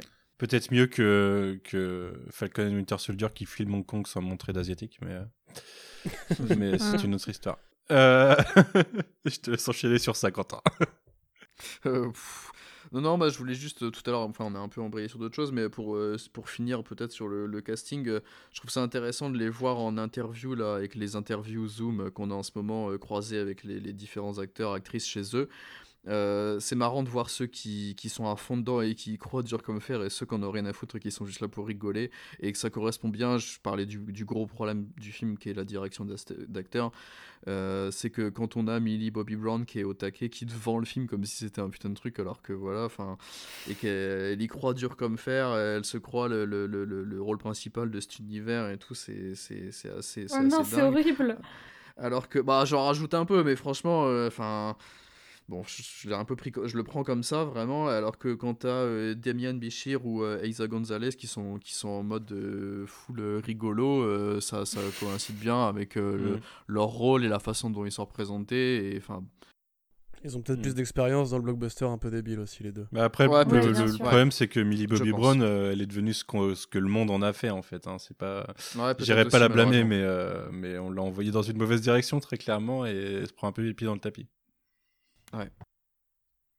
Bah, déjà, une fois que tu joues dans Stranger Things et t'es persuadé que c'est bien, c'est compliqué quoi. Oh là là là là. Un jour, On va- faire un Zack Snyder et tu vas voir flou. hein. Ouais, mais je valide aux deux tiers cette remarque. Aux deux tiers. Ouais, la première saison, elle est, elle est correcte. Pareil. Ouais, ouais, on, on est d'accord quand même. Euh, ouais. Je suis en train de me remettre euh, le casting sous les yeux pour voir euh, de qui on n'a pas trop parlé. On n'a même pas trop parlé du méchant en fait, mais euh, à la Oh, rigueur c'est pas très grave. Euh, et il y en a, je me souviens même pas les avoir vus dans le film. Jessica Henwick, elle est vraiment dans le film? Je la vois au casting là. Non, il n'y a pas Jessica Henwick dans le film? Euh, non, elle, bah, elle, fait, elle, fait partie des, elle fait partie des deux actrices qui ont, jou- qui ont tourné des trucs mais qui n'ont Ah, pas qui été s'est fait, gardées. elle s'est fait couper, d'accord, ok. Ouais, Jessica Henwick Putain, et euh, euh, euh, Ziggy Zhang, euh, qui étaient toutes les deux au- t- contournées des trucs et qui n'ont pas été gardées. Ouais. Ouais, Il n'y a plus Bradley Whitford qu'il y avait dans Godzilla 2. J'étais un peu déçu parce que j'aime bien, euh, j'aime bien Bradley Whitford et je Bah oui, bien sûr, c'est le meilleur. Enfin, c'est bien. Voilà. C'est un des meilleurs. C'était ma réflexion inutile. À jamais dans mon cœur. Eh, bien sûr, bien sûr.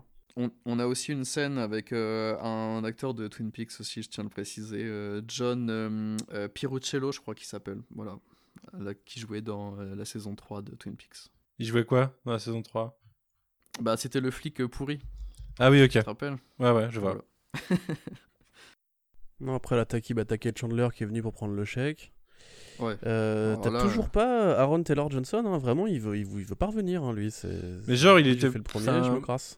Moi, ça me paraît pas déconnant parce qu'à la rigueur, son personnage, il était pas voué à s'intégrer dans un univers qui va plus loin pour lui, quoi. Ouais, je pense. Ouais, mais c'est pareil pour Millie Bobby Brown, quelque part. Bah, c'est pas parce que son personnage est lié au lore de, de- du truc, quoi. Via sa mère et tout, et son père, au final, les deux sont impliqués. Sa mère, c'est pas genre la méchante du 2 Enfin, de, de Si. Godzilla 2 Si, Si, si, si. Ouais, ouais. c'est ça, ouais. C'est euh, une, une éco-terroriste au final. D'ailleurs, euh, j'en parlais en- avec Quentin en off avant, euh, avant le podcast, mais il y a euh, la post-générique de King of Monsters qui a été. euh, on s'en on s'en fout complètement, complètement, quoi. Qui était avec le. Comment il s'appelle, Papa Lannister, l'acteur merde, oui. Je, je l'ai Euh, perdu. Mais qui était. euh, Vincent Price, mais c'est pas ça. Euh, putain, comment il s'appelle ce mec? Charles Dance.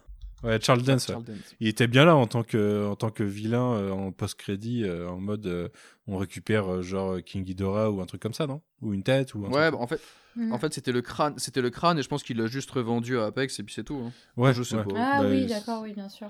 Ils ont, Ouais. ils sont même pas embarrassés de, de reprendre ça un minimum, quoi. Mais oui, peut-être que. Qu'en effet c'est exactement ça. Il l'a vendu à Apex et que c'est tout, tout vient de là. Mais Mais même les Mais, deux euh, jeunes de, de Skull Island, on les revoit dans la saga à un moment donné? Non. non, mais non, Non, non, mais non. parce que Euh, c'était dans le passé, c'était en jeune 70. asiatique Et... Ouais. Mais je croyais que, si tu veux, c'était les fondateurs de Monarch et tout, donc c'était un peu le côté, ouais, euh, First Avenger de cet univers-là, mais en fait, il n'y a, pas- y a pas vraiment de lien. Bah, c'est un peu les Peggy Carter, quoi. À la rigueur, on les aurait revus dans une vidéo en flashback, mais c'est tout. C'est- C'est vraiment ça. Hein. Ils, ils ont fondé le truc dans les années 70. Ils étaient là au début, mais euh, maintenant on est en 2020, donc euh, va les ressortir euh, sans aller euh, vieillir les acteurs euh, numériquement pour rien, quoi. Donc ça me paraît pas déconnant de pas les remettre, mais euh, à la rigueur un petit name dropping, même comme si j'ai oublié leur nom, euh, je m'en serais pas rendu compte. Mais euh, mais ouais, ça, ça me Même Tom. Hiddleston, il revient jamais, Tom Hiddleston, en fait. Mais non, mais même chose, c'est en 1970. Ouais, mais tu t'en fous, tu peux faire un vieux Tom Hiddleston. Tu sais, il y avait Ouais, une c'est ça, théorie ils sont comme pas quoi, en censés fait, être Charles c'était lui. Bah oui, non, c'était à 50 balais, qu'on- qu'ils avaient 30 ans, quoi, un truc comme ça, 35 ans, tu peux te dire. Tu sais, justement, quand il y avait Godzilla 2 qui sortait, tout le monde croyait qu'en fait, le personnage de Charles Dance, c'était euh. Pardon, c'était. euh, Meilleure blague. Mais franchement, je Elle est l'accepte. pour toi. Elle est pour toi, elle est l'accepte. pour toi. Que c'était justement le personnage de Hiddleston qui euh, s'était radicalisé après sa rencontre avec, euh, avec Kong et du coup qui avait peur des kaiju et qui avait monté une boîte euh, Mhm. de vilains terroristes pour, euh, entre guillemets, euh, contrôler le problème avant, avant que ça en devienne un. Et en fait, ça, non, non, du tout, c'était encore une très bonne théorie de fan, mais que les, les mecs ont pas du tout pensé à ça, quoi. Ouais, Ça ça, se trouve, parce qu'à c'est la cas, rigueur, on pourrait le, on pourrait le vieillir. hein, euh, Dans, dans un monde où on crée des, des, des, des, des mechas, euh, je pense qu'on peut faire survivre les gens plus de jusqu'à plus que 70 ans, quoi. Peut-être qu'il sera dans la suite, il se sera fait injecter du sang de Kong et il aura des super pouvoirs. Ah Et il, sera, il aura gardé si le même âge du coup. Ouais, et du coup, il aurait, il aurait le même âge, mais genre, oh là là. Un peu comme Nick Fury, quoi. Ils refont la scène de combat à la machette, tu vois, mais avec, avec des monstres géants ce coup-ci. Ils découpent des bâtiments. Ah, j'avais, j'avais été déçu de voir que le Ziyi Wong avait été coupé parce que hum, c'est le personnage, donc euh, c'était la seule, euh, le, la, la seule, le seul personnage asiatique du, du, du film euh, King of Monsters qui pouvait potentiellement teaser euh, euh, un potentiel préquel euh, Motra parce que c'est elle qui montrait une photo de famille avec sa mère et sa grand-mère qui était jouée par elle. Il y a quelqu'un qui lui dit Ah, elle, elle te ressemble vraiment ta mère et ta grand-mère en fait, c'était juste elle. Et, et du coup, qui, qui teasait que depuis les années 50, c'était sa, je crois que sa grand-mère qui avait euh, découvert Motra. Il y avait tout un, enfin, il y avait une référence par rapport au, au lore et aux fées qui accompagnent Motra et tout. Et en fait, j'imagine qu'elle, elle avait peut-être quelque chose à dire ou à faire par rapport à ça ou par rapport à Monarch. Et je pense qu'elle a été coupée parce que ça, ça pouvait peut-être euh, étendre un peu trop euh, potentiellement ce truc-là. Il fallait surtout pas, je pense. Et donc voilà, c'est un peu dommage qu'elle ait été coupée au montage. Mm. Ouais, c'est ça, mais de toute façon, moi j'ai l'impression aussi qu'ils ont peur euh, de trop faire des liens avec les autres films, en ce sens que, que j'ai l'impression qu'ils se disent, a priori, tout le monde n'a pas capté en fait qu'on avait un univers partagé, et mieux vaut qu'on fasse limite semblant que tous les films so- soient individuels euh, pour qu'ils Mhm. fonctionnent, parce que personne les a tous vus.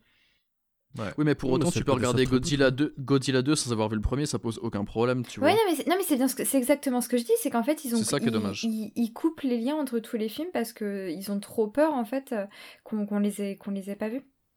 Ouais, Ouais. ouais. Ouais, mais en même temps, t'enlèves, euh, tu coupes le lien avec euh, King of Monsters, le personnage de Bi- Millie Bobby Brown, il sert à rien du tout. Hein. Parce que là, il est vraiment juste pour être un rappel de l'au- de l'autre film. Mais euh, à part ça, il sert à rien, le personnage. Ouais, non, mais complètement. Mais en vrai. Parce qu'elle est bankable. euh, Ouais, Je pense ça. vraiment, fais- faisons l'expérience, montrons-le à quelqu'un qui n'a pas vu Godzilla 2, à mon avis, t'es pas... Ouais, tu vas pas comprendre le coup de- des crânes de Ghidorah, mais vu que son personnage n'a aucune agence sur l'intrigue, euh, parce que littéralement, elle fait rien, elle, pour le coup. C'est-à-dire que vraiment, à la limite, le seul truc qu'ils font d'utile dans le film, c'est effectivement de renverser la, le whisky euh, dans l'ordinateur, ce qui est ridicule, on pourrait même re- passer deux heures à débattre de ça, pourquoi c'est ridicule, mais c'est même pas elle qui le fait, en fait, tu vois. Elle, en fait, ce qu'elle fait, c'est elle met en relation le geek qui va avoir cette idée-là avec le conspirationniste qui va les faire entrer, et c'est tout. Et grosso modo, vraiment, il y a, y a même quasiment aucun élément qui est mentionné du film précédent. Enfin, à part justement Ouais. le coup de Ghidorah, puisque les autres monstres ont disparu, il n'y a plus Monarque qui est vraiment influent. euh, Watanabe, son sacrifice, bah on s'en fout, tu vois, c'est même le fils, il, est, il en parle quasiment pas. Euh, c'est pas important et tout, on savait pas qu'il avait un fils en plus. Donc ouais, non, je suis d'accord avec Juliette, effectivement, chaque film, grosso modo, c'est vraiment un projet indépendant, et ça se voit en fait, parce que du coup, t'as l'impression que c'est un univers qui, qui s'excuse d'avoir une continuité en fait. Ouais, Typiquement, le coup du c'est- Hollow, ouais. du C'est Hollow ça. Earth, euh, c'est c'est un truc le- qu'ils auraient pu dropper avant. Dans le 1, ils te disent Ouais, créatures qui vivent dans les fonds marins. Ok, j'y crois, ça me va. Après, dans Skull Island, on dit Ouais, en fait, les créatures, elles sortent, elles jaillissent du sol.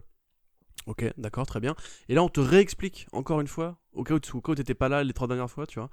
Et tu dis Ouais, mais j'ai compris. C'est pas là, tu vois, tu vas pas me dire à chaque fois Thanos, euh, Ah, c'est un mec violet qui claque des doigts, tu vois. Enfin, j'ai compris, au bout de 20 films, tu vois, je sais qui c'est. Mais surtout qu'on te le répète, non, mais c'est un peu différent. encore.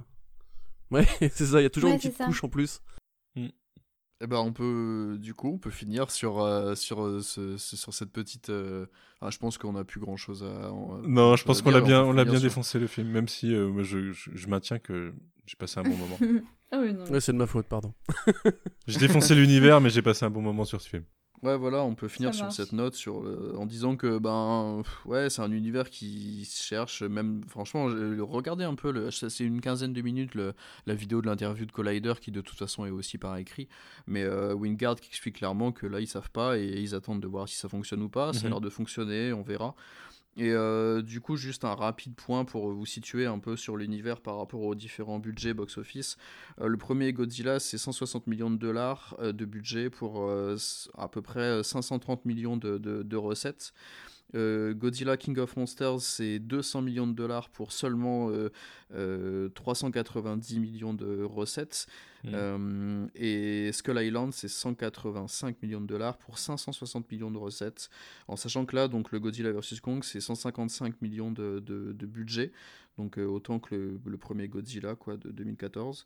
Euh, et donc ex- il, il explique lui-même que comme le, le Godzilla 2 a pas assez bien fonctionné, euh, euh, ils attendent de voir où on va. Donc euh, on verra bien s'il y a d'autres films ou pas, euh, reboot ou pas. Et puis là, là, là, là, là, c'est l'année du Covid, donc les chiffres vont forcément être tronqués. Ils vont, Ouais. ils vont devoir se dire combien on aurait fait en temps normal s'il n'y avait pas eu euh, les fermetures de cinéma et tout. Mm. C'est ça. On met pas de notes chez vous, du coup? Dans Non, non, non, pas- non, non. Ok, d'accord. On n'a pas cette torture. hein. Ah non, mais du coup, je suis curieuse. T'as un traumatisme de devoir mettre des notes. On n'est pas, on n'est pas. Non, mais en fait, c'est pas plus hein, c'est le côté, euh, c'est le côté, c'est tu, tu peux tirer un petit paragraphe de fin euh, à coller à une note pour dire grosso modo. Ouais, euh, ouais. T'es ce qui sur Comic Blog là, sur une note Corentin. sur une note plus positive, tu vois, parce que là, mine de rien, je me rends compte que j'ai été super dur tout le podcast. Oh non. Mais si tu veux, mets-lui une note. un peu. c'est vrai? Je peux? Ok. Bah, t'as le droit de faire ce que Euh, tu veux. sur- Ok. Sur 5 Si tu veux. C'est ce que tu veux, Corentin. Je crois que j'ai déjà fait un podcast Non, comme non, ça où chacun donnait une note sur l'échelle qu'il voulait. Pas, non, bah, si je suis tout seul, ça n'a pas d'intérêt. Non, non, mais. Mais si tu Euh, donnes une note, si tu veux, je donnerai, je donnerai une note. Ok, vas-y. Vas-y. Bah, sur 5, alors, je dirais euh, 1,5. Voilà. Ok. Ah ouais. C'est- Bah, c'est- alors, c'est mon attends, Cor-. Corentin, tu disais, j'ai l'impression d'avoir été super dur avec le film, du coup, je vais mettre une note, Ouais, puis ouais. tu lui mets Parce une que, note mais parce que, horrible. voilà. Non, mais parce C'est sûr. hein. Non, franchement, c'est pas si mal. Ça veut dire qu'il y, a- il y a des trucs bien dedans. C'est pas totalement un zéro. C'est pas acheté à la C'est poubelle. vrai. tu vois. C'est vrai, pardon, voilà. autant pour moi. J'aurais pu dire 0,5. T'aurais pu. Non, c'est vrai. Du coup, écoute, Manu, euh, vu me laisse pas- que- me laisse pas en galère. Vu qu'il y a que moi sinon qui vais mettre une note, a priori, j'ai l'impression. Et ben, je vais en mettre 3, comme ça on aura 4 notes en tout. Je vais y mettre euh, 15 sur 20 sur l'échelle du fun. Euh, 2... 2 sur 10 sur l'échelle du cinéma. Et, euh, et, pff, je pense un bon euh, 6,5 sur 10 sur l'échelle du spectacle. Ok, donc ça, fait une, ça fait une Ouais, c'est moyenne qui n'a aucun sens. Ça veut rien dire. hein. En, en vrai, moi je crois que je lui mettrais 2 sur 5. Hein. Ouais, moi aussi, c'est ce que j'allais dire. Ouais, j'allais dire ça. Ah bah, Pour le ça spectacle. Ouais. dur alors. Bah, ça fait la moyenne entre ma note cinéma et ma moyenne, ma note fun presque. Ouais, c'est ça. Mais il y a le côté fan, hein, mais. euh, Hmm. ah, Ouais, si on c'est peut mettre ça, des puis- demi, j'aurais peut-être mis 2,5, c'est la moyenne. C'est mais- l'échelle que tu veux. Tu peux noter sur 7 si tu C'est veux. l'échelle que- Non mais Ah, je fous Moi, la merde avec mes notes là. Un, un fi- moi un film, même quand, même quand je l'aime pas, si politiquement je ne le trouve pas abject, je vais pas le haïr, je vais juste me dire c'est pas très bien. Et du coup je peux tomber euh, en dessous de 2 et mettre des zéros et tout si c'est un film que je trouve vraiment abject. Mais là je trouve pas Kong versus Godzilla, God- Godzilla versus euh, Godzilla abject, je, je le trouve juste un, un peu naze. Mais, mais du coup Mhm. voilà, je j'éprouve pas le besoin de le... Enfin il m'a pas énervé quoi. C'est marrant que tu parles On de films politiquement abjects parce qu'on n'a pas beaucoup parlé de BVS. Mais, euh, Ah ah ah ah.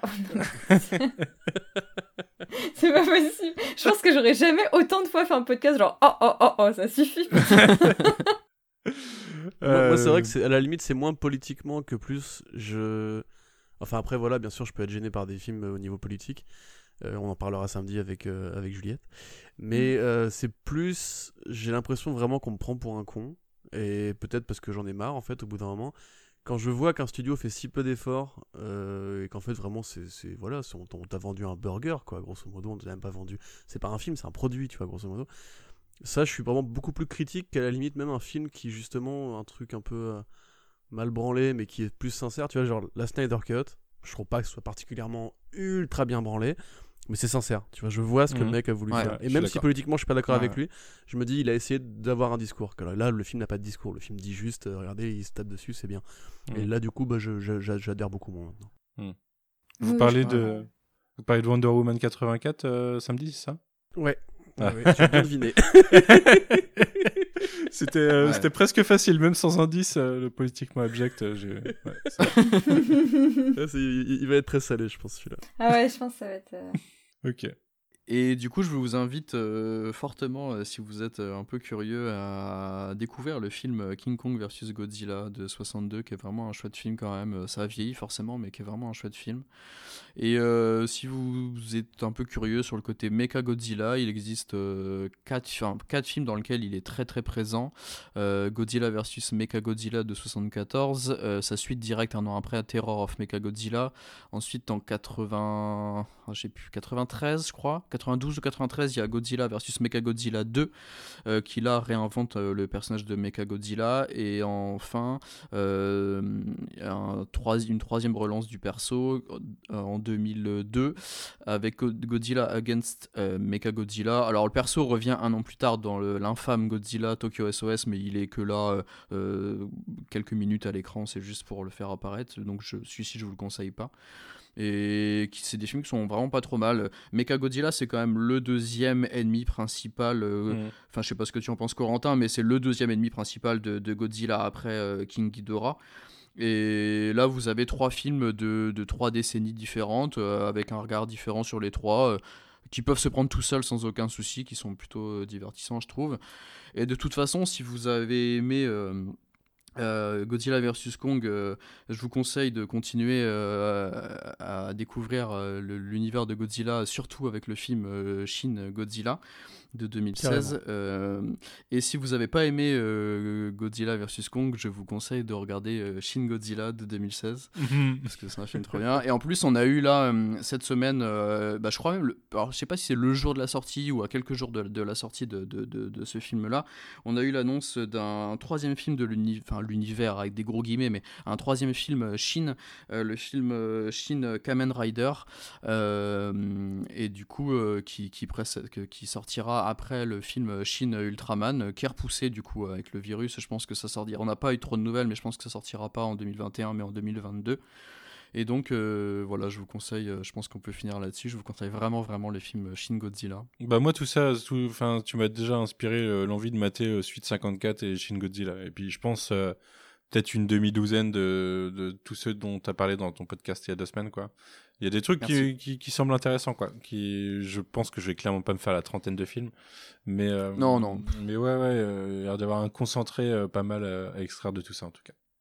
D'ailleurs, Quentin, je sais pas si tu as parlé des films de la franchise Gamera, du coup, parce que chez nos amis japonais, c'est pareil, il y a DC et Marvel, et du coup, il y a aussi une sorte d'équivalent. ça va te parler d'ailleurs, Manu de, euh, de Godzilla dans une autre boîte du coup qui s'appelle Gamera qui est une tortue avec des très grandes dents et en fait ça a mhm. inspiré un personnage tout petit de Dragon Ball qui est la tortue tournoyante de Tortue Géniale dont il sert pour se déplacer en faisant les tourbillons. Mhm. Et en fait, du coup, en japonais, ça s'appelle Gamera Junior, puisque c'est le, le, fils ou la fille de Gamera. Et moi, j'avoue, je suis aussi assez fan de ces trucs-là. Il y a beaucoup moins de discours, hein. c'est vraiment beaucoup plus bébête pour le coup. Mais euh, il y a aussi un imaginaire qui est assez cool et je trouve en niveau mise en scène, ça a plus gardé l'énergie du premier Godzilla en termes de monstres que euh, les trucs après sont partis un peu dans le délire SF, etc. Donc je les conseille aussi pour ceux qui sont curieux. Ok. Maintenant, je veux un podcast de Quentin ou de toi pour m'expliquer tout ça par contre. alors, bah, alors euh, Ultraman, moi je veux bien, et Gamera, je le laisserai à Corentin parce que je connais vraiment que très très peu, même si ça m'intrigue, mais je connais pas assez. Ok. Mais nous en reparlerons. Avec plaisir. Voilà. Alors, est-ce que vous avez une actu peut-être euh, pour, pour terminer euh, Juliette, par exemple? Euh, Non, moi pour le moment, j'ai pas d'actu. Corentin, tu nous as déjà teasé ton podcast bah Wonder Woman 1984. Juliette pourrait dire j'interviens dans First Print ah, très bientôt pour parler. c'est vrai, non mais c'est vrai, pardon. Vous, vous publiez quand d'ailleurs ce podcast après? Ah, je sais pas encore, ça va dépendre. Parce que celui-là, je risque de... le publier lundi. Donc, euh, deux jours après, ah, vous enregistré sur euh, Wonder Woman, du coup. Donc, ça sera bientôt après. on va peut-être tirer avant toi, euh, à l'inverse de WandaVision. les trucs de 5 heures.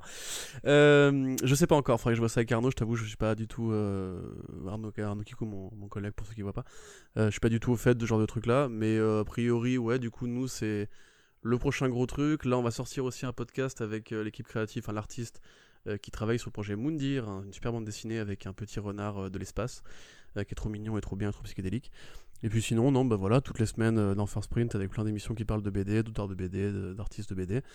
J'espère que ça vous intéresse aussi un petit peu. Et bah sinon, voilà, moi, vous me trouvez sur Twitter à dire des conneries et sur comicsblog.fr à écrire des conneries aussi. Donc, comme quoi, imaginez que conneries. et puis voilà. Ok, merci. Et toi, Manu? Euh, bah moi aussi, hein, vous n'êtes pas sans savoir qu'il y a des trucs qui sortent toutes les semaines globalement.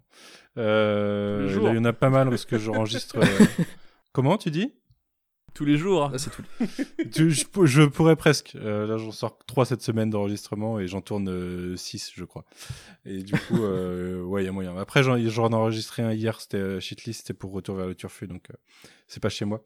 Mais euh, bah, vous avez du site alpha qui arrive parce qu'il y en a un qui, a été publié aujourd'hui, jour d'enregistrement. Il y en a un autre qui est tourné demain, jour d'enregistrement. Donc la semaine prochaine, un peu après euh, ce podcast, donc euh, dans la semaine, vous aurez un autre site alpha sur saison 2 de Stargate SG1. Il y a du YMCU qui sera tourné vendredi et qui sortira donc samedi, donc qui est déjà sorti pour vous, chers auditeurs. D'ailleurs, il y a peut-être Juliette et Quentin dedans. Je sais plus la liste des personnes qui seront là. Euh, euh, du Tales from the Sewer qui va sortir aussi à peu près en même temps, euh, je crois. Enfin, qui sera sorti aussi, je le sors jeudi. J'ai vraiment beaucoup trop de podcasts en ce moment. Donc c'est mes grosses ce vendredi? Comment? Ce vendredi soir, c'est épisode 4. Donc c'était là qu'on faisait le podcast de mi-saison globalement. Ah oui, autant pour moi. Après, bon, si t'es là, c'est bon? Ok. Je, je, crois. Faut, faut que je Non, il faut que je vérifie. Je viens de réaliser quelque chose, mais. J'avais noté Doug, Juliette, Quentin, Aurélien, Manon et moi. Dac. Dac, dac, Bah après, si tu peux pas, euh, si tu me dis, et puis c'est pas grave. Oui, oui, oui. Et puis il y aura forcément un, gros podcast comme euh, fin de Vendavision à la fin de Falcon and Winter Soldier. on sera encore beaucoup peut-être. Et, euh, et, du coup, on verra. Tous ceux qui voudront participer seront là. Mais voilà, c'est globalement ça. Et j'ai d'autres idées de trucs qui me sont venus ce, ce week-end et que je vais développer bientôt, je pense. et donc un podcast euh, Wonder Woman 1984 aussi. Non, je peux... Euh, non, non, c'est... on s'est mal compris avec euh, Corentin tout à l'heure. C'est... Ce podcast sortira juste avant celui de... Probablement juste avant celui de. de Ah, de- d'accord. D'accord. Ah oui, ok, non, bah, j'avais vraiment compris que tu avais fait un podcast Wonder Woman et qu'on allait se tirer dans les pattes. Ok, non, bah nickel. Non, non, bah à la rigueur, euh, les gens à qui j'aurais demandé, vous en auriez fait partie. Et euh, tu vois, sur Nantes, j'ai pas grand monde qui a maté le film. Euh, je te cacherai pas. Et puis. euh, C'est et normal, puis- y a pas de Et puis, euh, ils ont même toujours pas maté la Snyder Cut pour la plupart. Et, euh, et non, euh, j'ai pas, j'ai pas envie en fait. Je- J'en vois pas l'intérêt parce que je sais que vous allez en faire un et bah, j'écouterai celui-là et je conseillerais aux gens d'écouter celui-là quoi. Ça sera sûrement le C'est plus gentil. pertinent euh, dans, dans, dans le lore de ceux que j'écoute. D'ailleurs, très bon podcast sur, sur la Snyder Cut. Je l'ai écouté d'une traite, 3h30 et quelques. Wow. Je l'ai vraiment écouté d'une traite. Je l'ai mis en bossant en fin de matinée et je l'ai fini en reprenant, euh, en reprenant à bosser l'après-midi. J'ai vraiment mangé en écoutant, et préparé à manger, mangé en écoutant le podcast et tout. Je me suis jamais arrêté, c'était mortel. Ah. Merci, mais les intervenantes étaient de qualité. Ah bah merci, euh, merci. Le, le bonus est cool aussi, hein, avec euh, celui avec Splinter. Ouais, le- Mais il, me, le- il me le reste encore, je l'ai pas encore. Il est beaucoup plus salé, vraiment. Il est euh, là pour le coup. Si amis auditeurs, si vous découvrez peut-être First Print et que vous aimez un peu Zack Snyder, comme Juliette, euh, n'écoutez pas ça. Vous, vous, ferez du mal. Pour le coup, c'est vraiment pas. euh, En, en vrai, moi j'ai plutôt euh, apprécié le film, mais si je vois vraiment tout, tout, tout ce qui va pas, et euh, je trouve qu'il y, il y a vraiment des choses pertinentes. Enfin, il dit quand même des- vraiment des choses pertinentes, c'est pas juste. euh, Ah non, non, euh, oui, c'est pas du tir au pigeon, on est d'accord. oui. Non, non, c'est ça. Mais je vais en faire un en plus, un podcast sur la Snyder Cut. euh, pas sur le coin pop, mais avec Final Cut euh, la semaine prochaine, on tourne ça. Cool. T'as hâte, c'est ça? Ah, c'est le mec en fait, à la fin, son corps va disparaître et ce, sera- ce ne sera plus qu'une piste audio. Enfin, enfin t'es avec Océane et tu dis ça? Ah, tranquille, attends, elle en fait moins que Manu quand même. C'est vrai, c'est vrai. C'est vrai qu'elle en fait beaucoup, mais au final, je pense que je- en ce moment, j'en fais un peu plus. Mais je me suis un peu ben- dispersé, quoi. Je- J'enregistre pour d'autres personnes maintenant, donc euh, forcément, euh, j'en ai déjà 5 à moi des podcasts, donc si j'en enregistre d'autres, forcément. Au bout d'un moment, il y a des conflits d'emploi du temps. Je devais en enregistrer un autre, en fait, ce soir, à la base. Eh ben, merci d'avoir euh, d'avoir choisi de, de, de parler de, de ça avec nous, et merci à vous d'avoir euh, participé. Merci à toi. Puis, bah, Merci C'était pour cool. l'invite. Ouais, merci beaucoup pour l'invitation. Merci. Le gars qui sait pas conclure son podcast. je, je pense qu'on va. Tu on va dis, je sais pas, on se retrouve bientôt. Bonne semaine. Salut. On se retrouve bientôt. Bonne semaine. Salut. Salut. Salut Salut. Vu, ça marche.